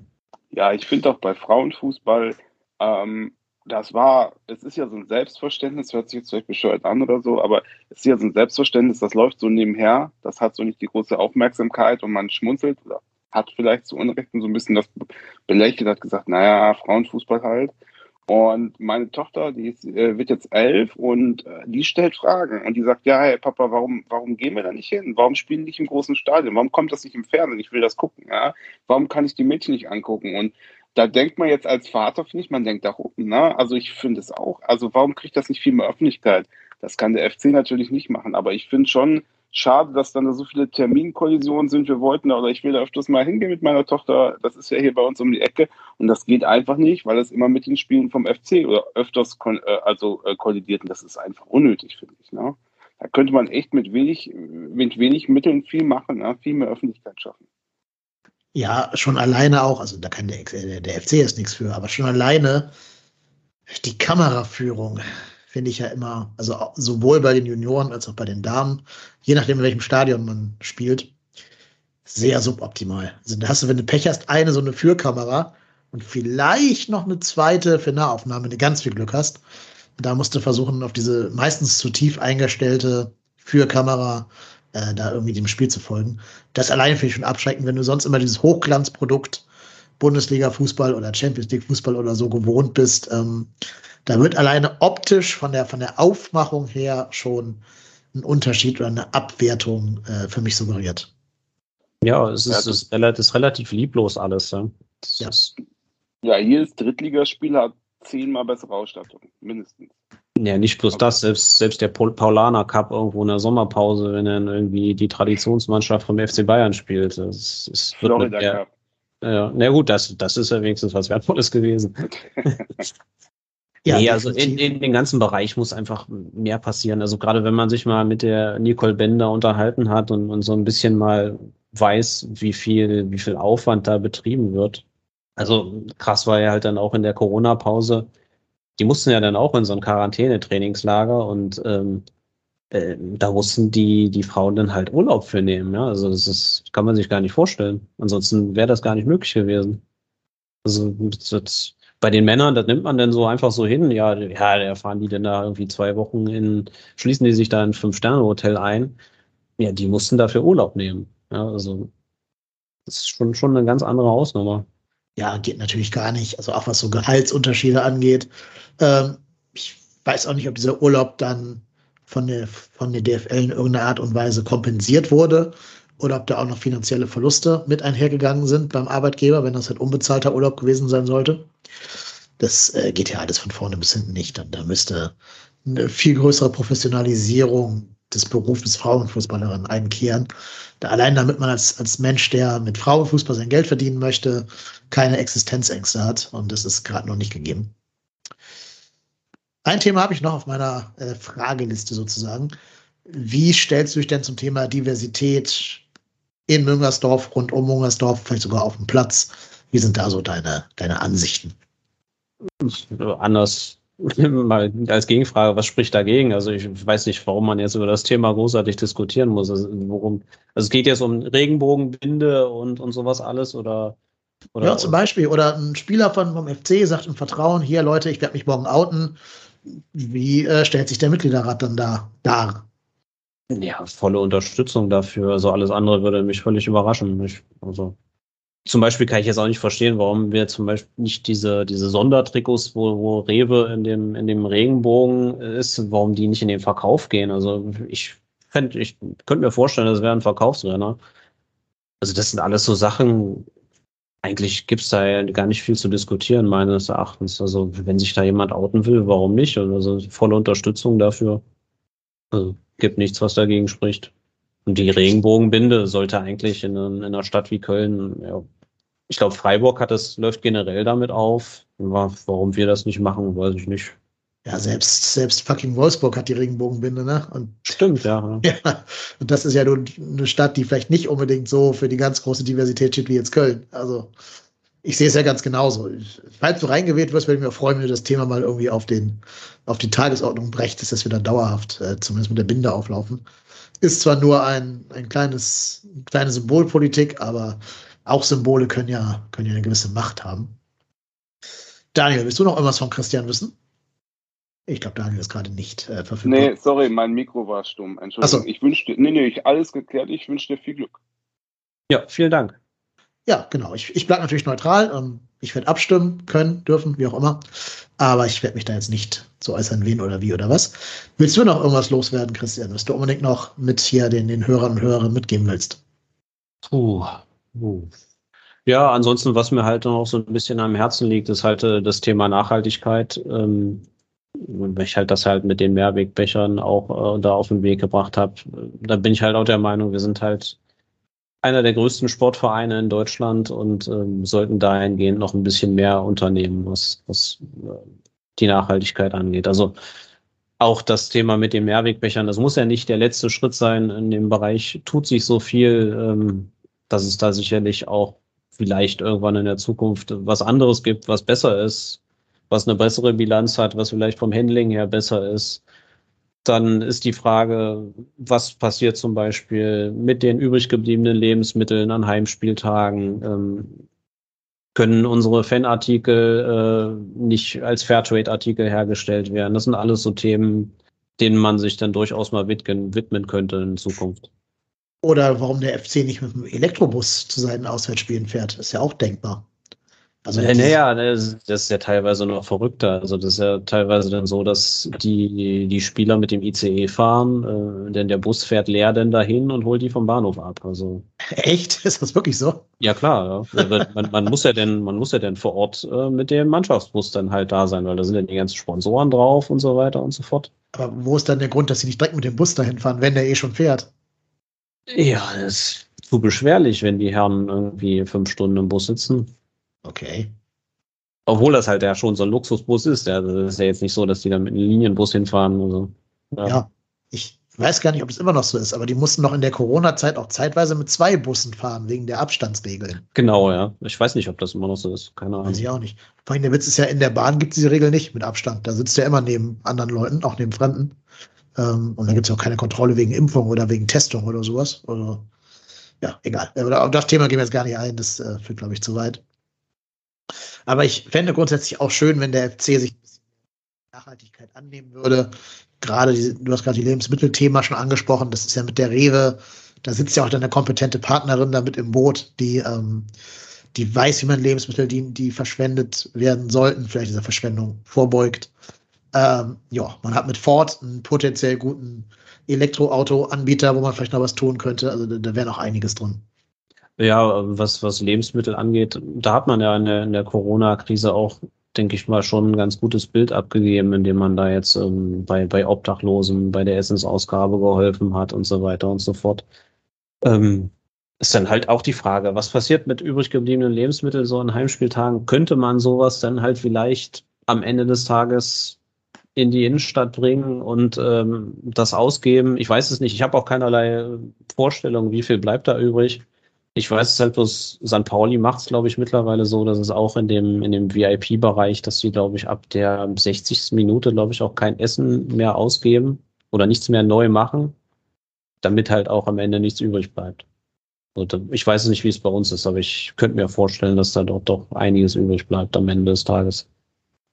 Ja, ähm, äh, St. Pauli ist da eh großes Vorbild in, in vielen von diesen Nachhaltigkeitsaspekten. Ähm, hier ist in Hamburg immer ganz gut mit da hätten wir auch noch, da könnten wir uns auf jeden Fall ein Best-Practice-Beispiel dran nehmen an, an dem, was St. Pauli macht.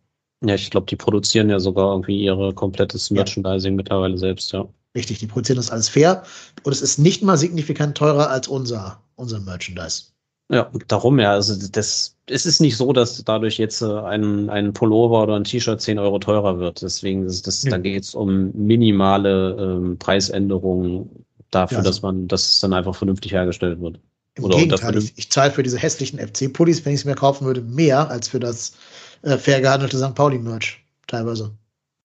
Ja, naja, ja, das ist dann doch, ist dann doch krass. Ich fände das, ich fände das auch eine gute Sache. Ich fand auch heute wieder, also man macht sich ja nicht so viel Gedanken drüber, also in dem Moment, aber dass das ganze Stadion mit irgendwelchen Rewe-Gewinnspielflyern so gemüllt ist, 50.000 Stück, das ist also auch, finde ich, heutzutage eigentlich ein No-Go, ne? Ja, das, das wäre auch noch so ein Thema. Ja. Also das, das weiß er halt mit den, mit den Einwegbechern. Also wir haben ja da in einer, so grundsätzlich so in einer Saison ungefähr eine Million Einwegbecher verbraucht in der Saison. Wenn man sich das mal vorstellt, also wenn man so die Stadien vorwiesen, wenn man da den großen Haufen aufkippen oder hinkippen würde, da wäre nicht mehr viel Wiese übrig. Also das ist schon Wahnsinn, was da an Müll anfällt. So, ja, definitiv. Das, das kann man vermeiden definitiv. Aber ich glaube, den Punkt äh, hast du gut rübergebracht und da hoffe ich, dass auch Leute, die, äh, oder andere Leute, die vielleicht dann reingewählt wurden, sich da ebenfalls dem Thema annehmen möchten. Okay, ähm, wie gesagt, das waren deine Statements oder noch irgendwas auf der Liste? Nö, das wäre es jetzt. Okay. Dann würde ich sagen, haben wir es fast schon geschafft. Außer ihr habt noch Lust, mit mir fünf Minuten über das Thema Joshua Kimmich zu reden. Noch ein bisschen Shitstorm zum Ende des, des Podcasts sammeln, sozusagen. Gerne. Also beim letzten Mal, wo ich mich jetzt zu Corona geäußert habe, habe ich direkt wütende E-Mails von anonymen Leuten bekommen, wie ich es wagen kann, so ein bisschen vorsichtiger zu sein, was das Thema Corona angeht. Ähm, das kann ich an dieser Stelle mal aufgreifen. Wir haben, also zwei Leute haben mir geschrieben, eine E-Mail von zwei Leuten, äh, die sich beide als anonymer FC-Fan und anonyme FC-Fanin äh, geäußert haben. Ich hatte ja gesagt, dass ich so ein bisschen vorsichtiger bin, auch wenn jetzt wieder alles erlaubt ist, gehe ich trotzdem zum Beispiel nicht ins Kino, wo äh, 2G-Regelung gilt, also wo neben mir Leute direkt sitzen ohne Abstand. Und da hat mir dieser E-Mail-Schreiber, äh, hat mir gesagt, ich soll mich dann nicht der, der Angst hingeben und soll mein Leben nicht in Furcht führen. Ähm, ich wäre 40 und würde doch nicht in Angst leben. Das stimmt nicht, ich bin nicht 40. Äh, wie kannst du sowas behaupten, lieber, lieber anonymer E-Mail-Schreiber? Ich habe noch drei Jahre, also bitte. Ja, ich bin 37 und habe Angst. Nein, Quatsch. Ähm, ich habe keine Angst, aber ich habe Schüler. Ich habe äh, jeden Tag sieben, 75 Schüler vor mir. Und von diesen 75 sind wegen der Empfehlungen der STIKO und so weiter vielleicht, wenn es hochkommt, 20 Prozent geimpft. Weiß ich nicht. Also ich kenne keine Zahlen. Es kann auch 40 sein oder, oder 30. Keine Ahnung. Auf jeden Fall nicht, nicht über die kritische Masse drüber. Ähm, alleine, weil sich ja die unter 12-Jährigen gar nicht impfen lassen können. Also die Klassen 5 bis 6 sind auf jeden Fall ungeimpft. Und auch von den ähm, älteren Schülern gibt es halt ganz viele, die es noch nicht wollten, noch nicht konnten, keinen Termin gekriegt haben oder wo die Eltern nicht so richtig hinterher sind und so weiter und so fort. Und für die trage ich eine Verantwortung, lieber äh, anonymer E-Mail-Schreiber. Es geht nicht nur darum, dass ich irgendwie Sorgen hätte, mich anzustecken. Ähm, man muss wissen, ich laufe ohne Immunsystem durch die Gegend. Ich bin immununterdrückt. Ich bin also die sogenannte Risikogruppe. Ich bin ein Mensch mit Behinderung und deswegen ähm, muss ich halt mein Immunsystem unterdrücken. Ich bin da also gefährdet, aber das ist nicht das große Ding. Also ich gehe mit Reik zum Beispiel in die, in die FC-Kneipe hier in Hamburg und äh, bin da ohne Maske unterwegs und singe da die Hymne mit und so weiter. Alles kein Problem. Das tue ich aber nur zu Beginn der Herbstferien, wenn ich weiß, dass ich danach zwei Wochen lang vor keinen Schülern stehe. Und das ist für mich Teil meiner Verantwortung als, als Lehrer, als jemand, der sich diesen Kindern, dessen Schutzbefohlene das sind, der sich denen irgendwie gegenüberstellen muss. Da muss ich dann auch überlegen, ob ich mein Privatleben so führen kann, wie ich das gerne möchte. Ähm, wenn ich zeitgleich dann oder, oder einen Tag später vielleicht dann vor diese ungeimpften Kinder treten muss. So, und jetzt machen wir jetzt eine große Vorrede, aber ich will jetzt eigentlich auf Joe Kimmich oder auf Joshua Kimmich oder, oder Joshua Kimmich, wie er heißen mag, zurück der, ich, ähm, ich habe es nicht im Bewegtbild gesehen, ich habe es nur gelesen, aber der wurde von Patrick Wasserzieher bei Sky interviewt und hat da gesagt, er sei nicht geimpft und ähm, wollte das auch nicht. Also es wäre eine bewusste Entscheidung, das nicht zu tun, weil er halt ja, sich nicht sicher fühlt, was die Langzeitfolgen angeht, da noch nicht genug Datenmenge vorliegt und ähm, hat eben für diese Aussage dann einen relativ veritablen Shitstorm geer äh, geerntet. Ja, da würde mich einfach mal eure Meinung zu äh, interessieren. Wie seht ihr das ganze Thema bei Joshua Kimmich, ähm, Impfung und so weiter und seinen Aussagen, vor allem am Sky-Mikro? Daniel, willst du anfangen? Weil ich habe ich es leider auch nicht gehört. Also ja, also ich bin jetzt kein Mediziner, ne? Ähm, da aber mein äh, Job aufgrund der, also ich bin sonst in der Fliegerei beschäftigt und da war jetzt in den letzten anderthalb Jahren nicht so viel. Und da habe ich, um sozusagen die Zeit so ein bisschen zu überbrücken, vor allen Dingen mental, habe ich beim Gesundheitsamt gearbeitet mache ich jetzt noch, ja. Äh, also in dieser Corona-Taskforce sozusagen, die mit den Leuten telefoniert und so, ja. Und äh, die anruft, wenn jemand äh, äh, erkrankt ist und die die Kontaktperson ermittelt und so. Und äh, ähm, habe also auch mit vielen Betroffenen äh, ähm, gesprochen und war auch selber erkrankt letztes Jahr im März. Und ähm, ich kann das persönlich nicht verstehen, wie man sich nicht impfen kann, außer man hat natürlich, und da mache ich natürlich eine große Klammer, wenn man natürlich äh, ähm, eine Vorerkrankung hat oder irgendeine Disposition hat, sodass man nicht geimpft werden kann, dann ist das natürlich gar keine Frage, logisch.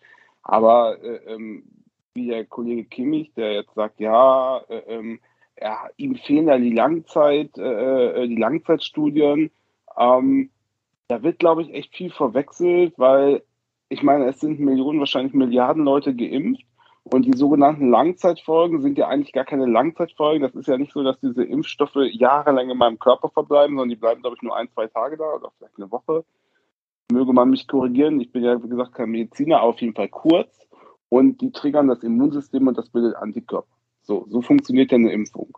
Und diese Langzeitfolgen sind ja eigentlich nur ganz seltene Folgen, die man erst nicht erkennt, weil die so selten auftreten und dadurch, dass man über Jahre diese Leute begleitet sozusagen, äh, äh, stellt sich dann heraus, ah, okay, diese eine Sache, die kommt eventuell von der Impfung. Das hat man aber erst nach langer Zeit herausgefunden, weil es gar, ist nur zehnmal aufgetreten oder so. Auch diese, ich glaube, Schweinegrippe war das, diese Impfung in Schweden, glaube ich, wo es diese Schlafkrankheit gab, die als Folge aufgetreten ist, die ist ja auch sofort aufgetreten. Man hat erst nur nach ein paar Jahren sozusagen herausgefunden oder nachweisen können, dass das mit der Impfung zusammenhängt. Und bei dieser Menge von Impfungen jetzt, ja, bin ich der Meinung, dass schwere Nebenwirkungen oder große Nebenwirkungen werden, würden, werden bekannt.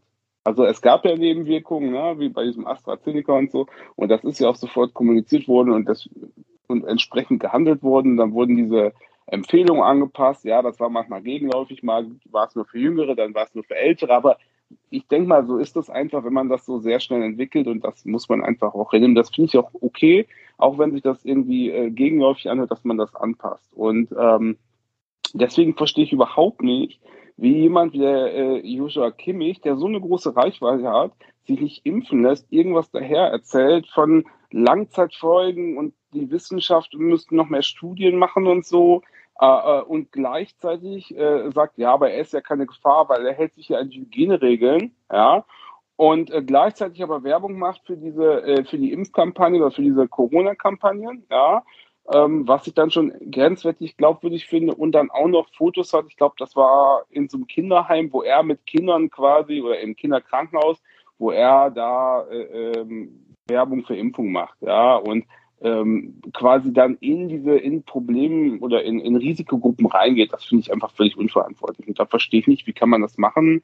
Äh, die ganze Argumentation erschließt sich mir nicht. Das Problem ist halt Leute, die halt nicht Impfgegner sind, weil es gibt ja auch einfach Leute, die einfach wirklich unsicher sind und die werden durch so Pseudofakten einfach noch unsicherer. Und das ist einfach genau das, was wir nicht gebrauchen können. Ja, bin ich ganz bei dir. Hätte ich jetzt äh, genauso auch sagen können. Theoretisch hast du sehr gut auf den Punkt gebracht. Meine Privatmeinung ist da auch zu. Damit legt natürlich Kimmich den Leuten, die eh schon skeptisch sind oder sich da vielleicht ein bisschen unsicher fühlen, auch nicht gut aufgeklärt worden sind von der Regierung. Damit legt er denen natürlich Worte und Argumente in den Mund. Ne, die können ja immer sagen, ja, wenn sich selbst so ein gesunder, kerngesunder Mensch wie der Kimmich nicht impfen lassen will, vielleicht weiß der ja auch mehr als wir. Vielleicht hat er ja auch der, der bayerische Ministerpräsident gesagt, hier, äh, Joshua, wart mal noch ein bisschen oder irgendwas. Kann ja alles sein. Damit feuerst du ja wieder ähm, ja, die Sorgen oder auch die, die Vorbehalte der ImpfgegnerInnen oder der unsicheren Leute. Ich höre es halt zehnmal am Tag, dieses Argument äh, von meinen Schülerinnen und Schülern. Da gibt es ganz viele, die halt eine große Impfskepsis haben. Und die kommt ja entweder aus dem Elternhaus oder halt von solchen prominenten Leuten, die sich halt eben offen dazu äußern, sich nicht impfen lassen zu wollen. Und ich habe auch kein Problem damit, dass sich Herr Kimmich nicht impfen lassen will. Die Privatperson Joshua Kimmich kann machen, was sie will, ist mir scheißegal. Das ist genauso ist mir es vollkommen wurscht, ob der sein Wochenende im Swingerclub verbringt oder was weiß ich in irgendeinem SM-Shop oder so, soll er alles machen, ist mir vollkommen wurscht. Ich finde nur der, der Dienstleistende, der Profifußballer, der Berufstätige Joshua Kimmich, der auf Instagram wahrscheinlich paar Millionen Follower hat, ich weiß es nicht, ähm, oder generell eine sehr hohe Reichweite hat, der das im Rahmen einer Sky-Reportage oder, oder Übertragung sagt, wo Millionen von Menschen zugucken, der hat darüber gar nicht zu befinden. Also der hat darüber am besten die Klappe zu halten. Ja, genau. Zu, also, ja, ja, sorry, das, weil er ist ja, man muss ja zu, das, was man ihm zugutehalten muss, er ist ja nicht von sich aus rausgekommen, hat gesagt, ich lasse mich nicht impfen, weil, sondern das wurde ja sozusagen geliebt, warum auch immer. Und dann musste er dazu Stellung nehmen. Aber dann soll er bitte einfach die Fresse halten und sagen, ja, ich bin nicht geimpft, möchte darüber nicht sprechen, okay. Aber dann einfach Fresse halten. Oder einfach nur sagen, bitte nur Fragen zum Spiel und gar nicht sagen ja oder nein. Das würde schon ja, vollkommen reichen. So. Ja. Ähm, ja, vor allen Dingen, die brauchen ja auch nicht zu glauben, dass sie in der Blase leben. Der Nagelsmann ist ja gerade positiv getestet worden. Und was ich so höre, hat er auch Symptome, deswegen konnte er auch nicht äh, mitreisen. Also schon bevor er positiv getestet wurde, hat er schon vorher Symptome. Das heißt, ähm, der wird ja auch nicht den ganz, ganz milden Verlauf dann erwischt haben. Die sollen nicht glauben, dass sie in der Blase leben, diese Fußballer. Und du hast es gerade auch schon gesagt, Daniel, wenn der in so ein Kinderhospiz geht, verletzt er seine Blase und geht da zu den, ja, im Moment gerade wahrscheinlich schwächsten Menschen der Gesellschaft. Ähm, und ja, wenn der jetzt heute dahin geht und gestern war Nagelsmann positiv und war mit dem im Training, das ist ja auch ein Risiko, was du da eingehst. Das ist eine Verantwortung, die du hast für diese Kinder und die du da nicht wahrnimmst. Ob du jetzt eine FFP2-Maske trägst oder nicht, du nimmst da was an Risiko in Kauf, ähm, wenn das Timing vielleicht schlecht läuft. Genau wie ich, wenn ich in die, in die Colonia Bar gehe und danach von meinen Schüler trete, nehme ich auch ein Risiko in Kauf und muss dann für mich selber abwägen, ob ich mit diesem Risiko leben kann, wenn es schief geht. Und da sage ich für mich selber, nö, ich verzichte lieber jetzt, wenn nicht Ferien sind, auf diesen Kneipenbesuch oder ähm, ja, gehe nur in Kneipen, wo vielleicht noch äh, 3G ist oder so. Ähm, aber habe dafür das ruhige Gewissen, dass ich zumindest weiß, dass ich das, was in meiner Macht steht, getan habe, um halt vielleicht einen von den Belgern da irgendwie zu schützen. Aber gut, kann jeder Mensch anders sehen. Der darf mir gerne der anonyme Fan auch wieder eine E-Mail zu schreiben. Alles gut, nehme ich gerne an. Ähm, hier kann auch gerne mal jemand in den Podcast kommen, der eine andere Meinung hat als wir. Wir haben ja schon immer gesagt, dass wir für alle Diskurse offen sind, hier bis auf diverse ganz, ganz äußere Ränder der Gesellschaft, die müssen da vielleicht nicht hier stattfinden, aber alles mit guten und bürgerlichen äh, Begründungen darf gerne hier Gast sein. Jetzt haben wir aber Christian noch gar nicht zu Wort kommen lassen. Willst du dich da einmischen oder lieber Ja, nicht? gibt's gibt's eigentlich wenig hinzuzufügen. Also ich, ich glaube, also am Freitagabend habe ich zum ersten Mal was davon gehört. Und erstaunlicherweise habe ich dann auch beim ersten Googlen ähm, dann auch tatsächlich direkt seinen Besuch hier in einer Kinderpalliativstation äh, angezeigt bekommen. Also da hat noch nicht jeder darüber berichtet, aber als ich dann Joshua Kimmich gegoogelt habe, kam direkt das und da dachte ich mir auch so direkt, ja, puh, das, also wenn man ja nicht geimpft ist, finde ich das schon ja, verantwortungslos, ehrlich gesagt. Also dann, dann, dann da so ein, so ein Kinderhospiz äh, zu besuchen und er hat sich jetzt dann da irgendwo rausgeredet, dass er ja niemanden gefährdet, weil er irgendwie alle zwei, drei Tage getestet wird. Ja, wie du schon sagtest, ja, äh, ja, Nagelsmann war positiv und oder ist positiv und wer weiß denn, dass er jetzt nicht genau in dem Moment sich dann da angesteckt hat, ja, also und es dann irgendwo weitergereicht hat. Also ach, weiß ich, also ich find's find's ganz, ganz schräg.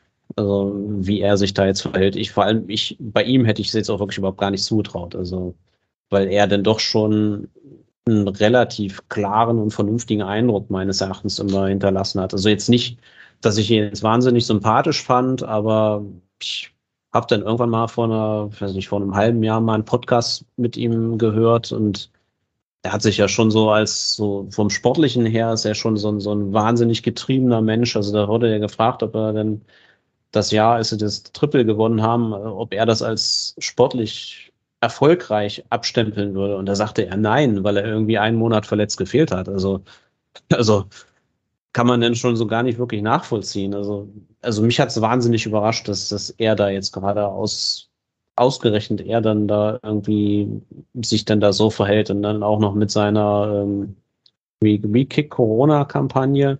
Ich weiß nicht, also das passt irgendwie alles nicht zusammen. Wobei ich es dann auch irgendwie kurios finde. Also es sind ja fünf Bayern-Spieler, die nicht geimpft sind. Warum ist dann irgendwie bisher wo sein Name aufgetaucht? Das finde ich irgendwie auch noch ein bisschen komisch.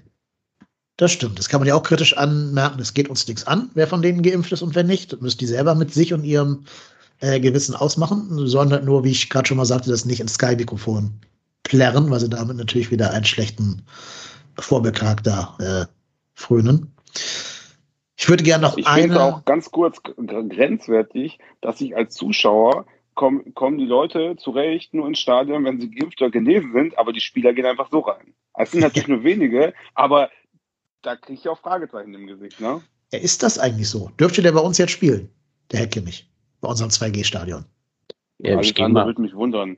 ja, also ich gehe mal davon aus, also wenn bei Bayern schon fünf Leute nicht geimpft sind, dann, ich weiß ja nicht, also angeblich haben wir wohl eine der höchsten Quoten in unserer Mannschaft.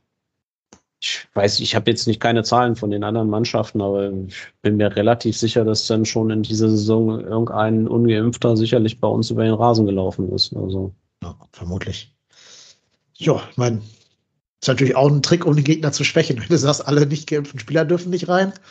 Du bist schon mal Wout Weghorst los, bist Joshua Kimmich los und die anderen vier Bayern-Spieler ist ja ist vielleicht auch ein Mittel, um den Abschiedscup zu überleben. Nee, aber ähm, ich vermute ja mal, dass dann Frau Kimmich auch nicht geimpft sein wird. Also würde ich einfach mal nahelegen, dass da die, die Familie da sich ähnlich äh, verhält. Dann darf die ja schon mal nicht auf die Tribüne oder andere Spielerfrauen, die halt nicht geimpft sind. Die dürfen dann ja auch nicht auf die, auf die VIP-Tribünen. Oder verletzte Spieler. Was ist denn, wenn der nicht spielen kann, aber auf der Tribüne sitzt? Darf er dann ja auch nicht. naja, da, da wird es wahrscheinlich Mittel und Wege geben. Also, Ja, wahrscheinlich. Ja, mich möchte man wahrscheinlich auch nicht wissen, ne? wahrscheinlich auch nicht, genau.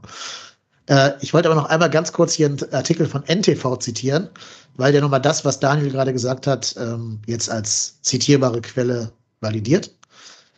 Äh, und zwar steht hier, Joshua Kimmich folgt einem weit verbreiteten Missverständnis. Denn bei Impfstoffen treten die meisten Nebenwirkungen innerhalb weniger Stunden, Tage oder auch mal nach Wochen auf. Aber so etwas wie Langzeitnebenwirkungen, die erst nach Jahren auftreten, gibt es schlichtweg nicht. Der Impfstoff selbst ist nach wenigen Stunden schon nicht mehr im Körper nachweisbar. Die Immunreaktion hält in den allermeisten Fällen nicht länger als wenige Tage an.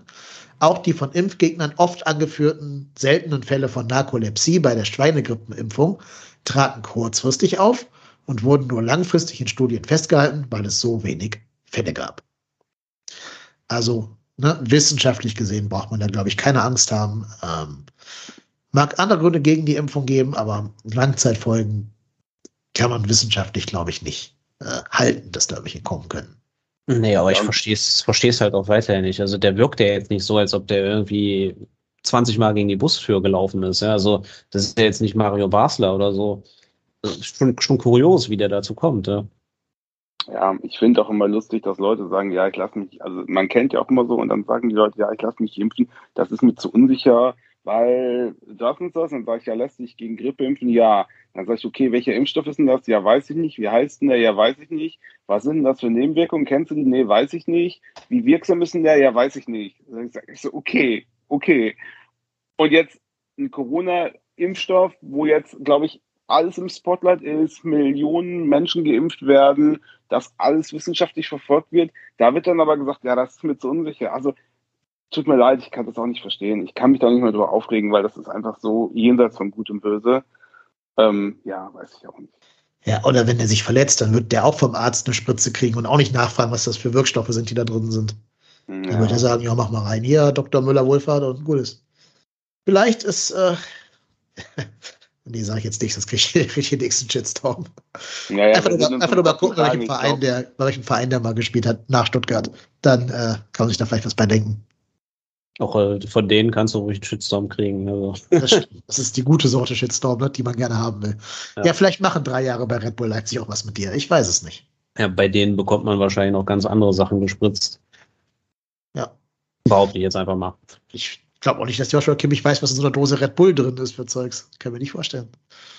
Aber Abitur mit 1,7. Also so ganz blöd kann er ja auch nicht sein. Ja, darum ja. Das, deswegen, deswegen überrascht es ja irgendwie so diese. Ja, wahrscheinlich ist das kaum zu erklären. Also, es werden ja nicht, es sind ja nicht alle wirklich völlig dämlich, die dieser Ideologie dann da irgendwie aufgesessen sind. Also ja, ich kann es ich kann's irgendwie nicht nachvollziehen. Also ich habe mich so schnell, wie es irgendwie für mich möglich war, impfen lassen und ähm, habe irgendwie auch in meinem Bekanntenkreis dafür geworben, dass sie es ähnlich machen. Der größte Teil hat es gemacht. Es gibt immer noch welche, die es nicht machen. Ähm, tja. Aber mehr als dafür werben kann man denn irgendwie nicht. Also, wie gesagt, wenn jemand eine andere Meinung hat und das unbedingt loswerden will, fühlt euch eingeladen. Ihr könnt gerne in den Podcast kommen, solange hier nichts Wissenschaftsverleugnendes dabei sagt, dann lade ich euch gerne mal ein, dann könnt ihr mir hier Gegenrede anbieten. Ähm, solange werde ich meine Meinung hier weiter kundtun, denn das Schöne ist, das ist mein Podcast hier und ich kann dir sagen, was ich will. Gut, ich würde mich herzlich bei euch beiden bedanken, was unsere Hörerinnen und Hörer gar nicht wissen. Ihr seid beide super spontan eingesprungen, weil der äh, Marco sehr spontan nach Österreich musste. Ähm, und deswegen ganz großen Dank, dass ihr es so spontan gemacht habt. Da bedanke ich mich vor allem bei dir, Daniel. Vielen Dank. Ja, gerne. Danke, dass ich kommen durfte nochmal. Willst du noch deinen Twitter-Handle durchgeben? Äh, ja. Ähm, Sekunde. Habe ich gerade erst geändert. Äh, das ist live. Ich glaube, ähm, Ed, Ed Daniel Gehmann, oder? Achso, ja, genau. Ed Daniel Gehmann. Korrekt. Korrekt, korrekt, korrekt. Oder Beffen Staumgart. genau. Einfach nach Steffen, äh, Beffen, Beffen Staumgart suchen, so, genau. Früher war es der Panther von Sülz, ne? Korrekt, aber man muss ja mit der Zeit gehen. Ja, richtig, genau. Und ich bedanke mich auch für seine Spontanität bei Christian Künstler. Vielen Dank, Christian. Wie kann mit dir ins, äh, in Kontakt kommen? Äh, ja, eigentlich. Also über Twitter zumindest nicht. Ähm, ja, das Kontaktformular auf der House of Gold Seite, wobei ich da jetzt äh, in Zukunft nicht mehr aktiv bin. Also, ich, so. also es ist ja auch relativ relativ äh, ruhig auf der Seite geworden. Also wenn es da in Zukunft was gibt, dann bin ich da nicht mehr dran beteiligt. Losgelegt wie die Feuerwehr, aber jetzt neue Ausrichtung. Äh, nee, das geht jetzt einfach, also ich wollte jetzt nicht, dass dann irgendwas, was da erscheint, dann irgendwie als äh, Wahlkampf irgendwie für mich ausgelegt wird. Dementsprechend ja, verstehe sollte da nichts mehr kommen. Ähm, dann muss ich noch zum Abschluss hier den neuen Stand der Saisonwette durchgeben. Äh, es kam zwei Tore von Modest hinzu, also 10 Euro aus der Modi, aus dem Modi-Pot Und es kamen, glaube ich, drei U23-Spieler zum Einsatz. Thielmann, Sally Oetschan und Luca Kilian. Oder habe ich einen vergessen, der unter 23 wäre und gespielt hat? Nö, ne? Ich glaube nicht. Thielmann, Sally, Kilian. Dann sind das plus 13 Euro. Das war ein ergiebiger Spieltag, super. Und mit plus 13 Euro sind wir bei 86 Euro und 50 Cent. Alles an die Tafeln Köln.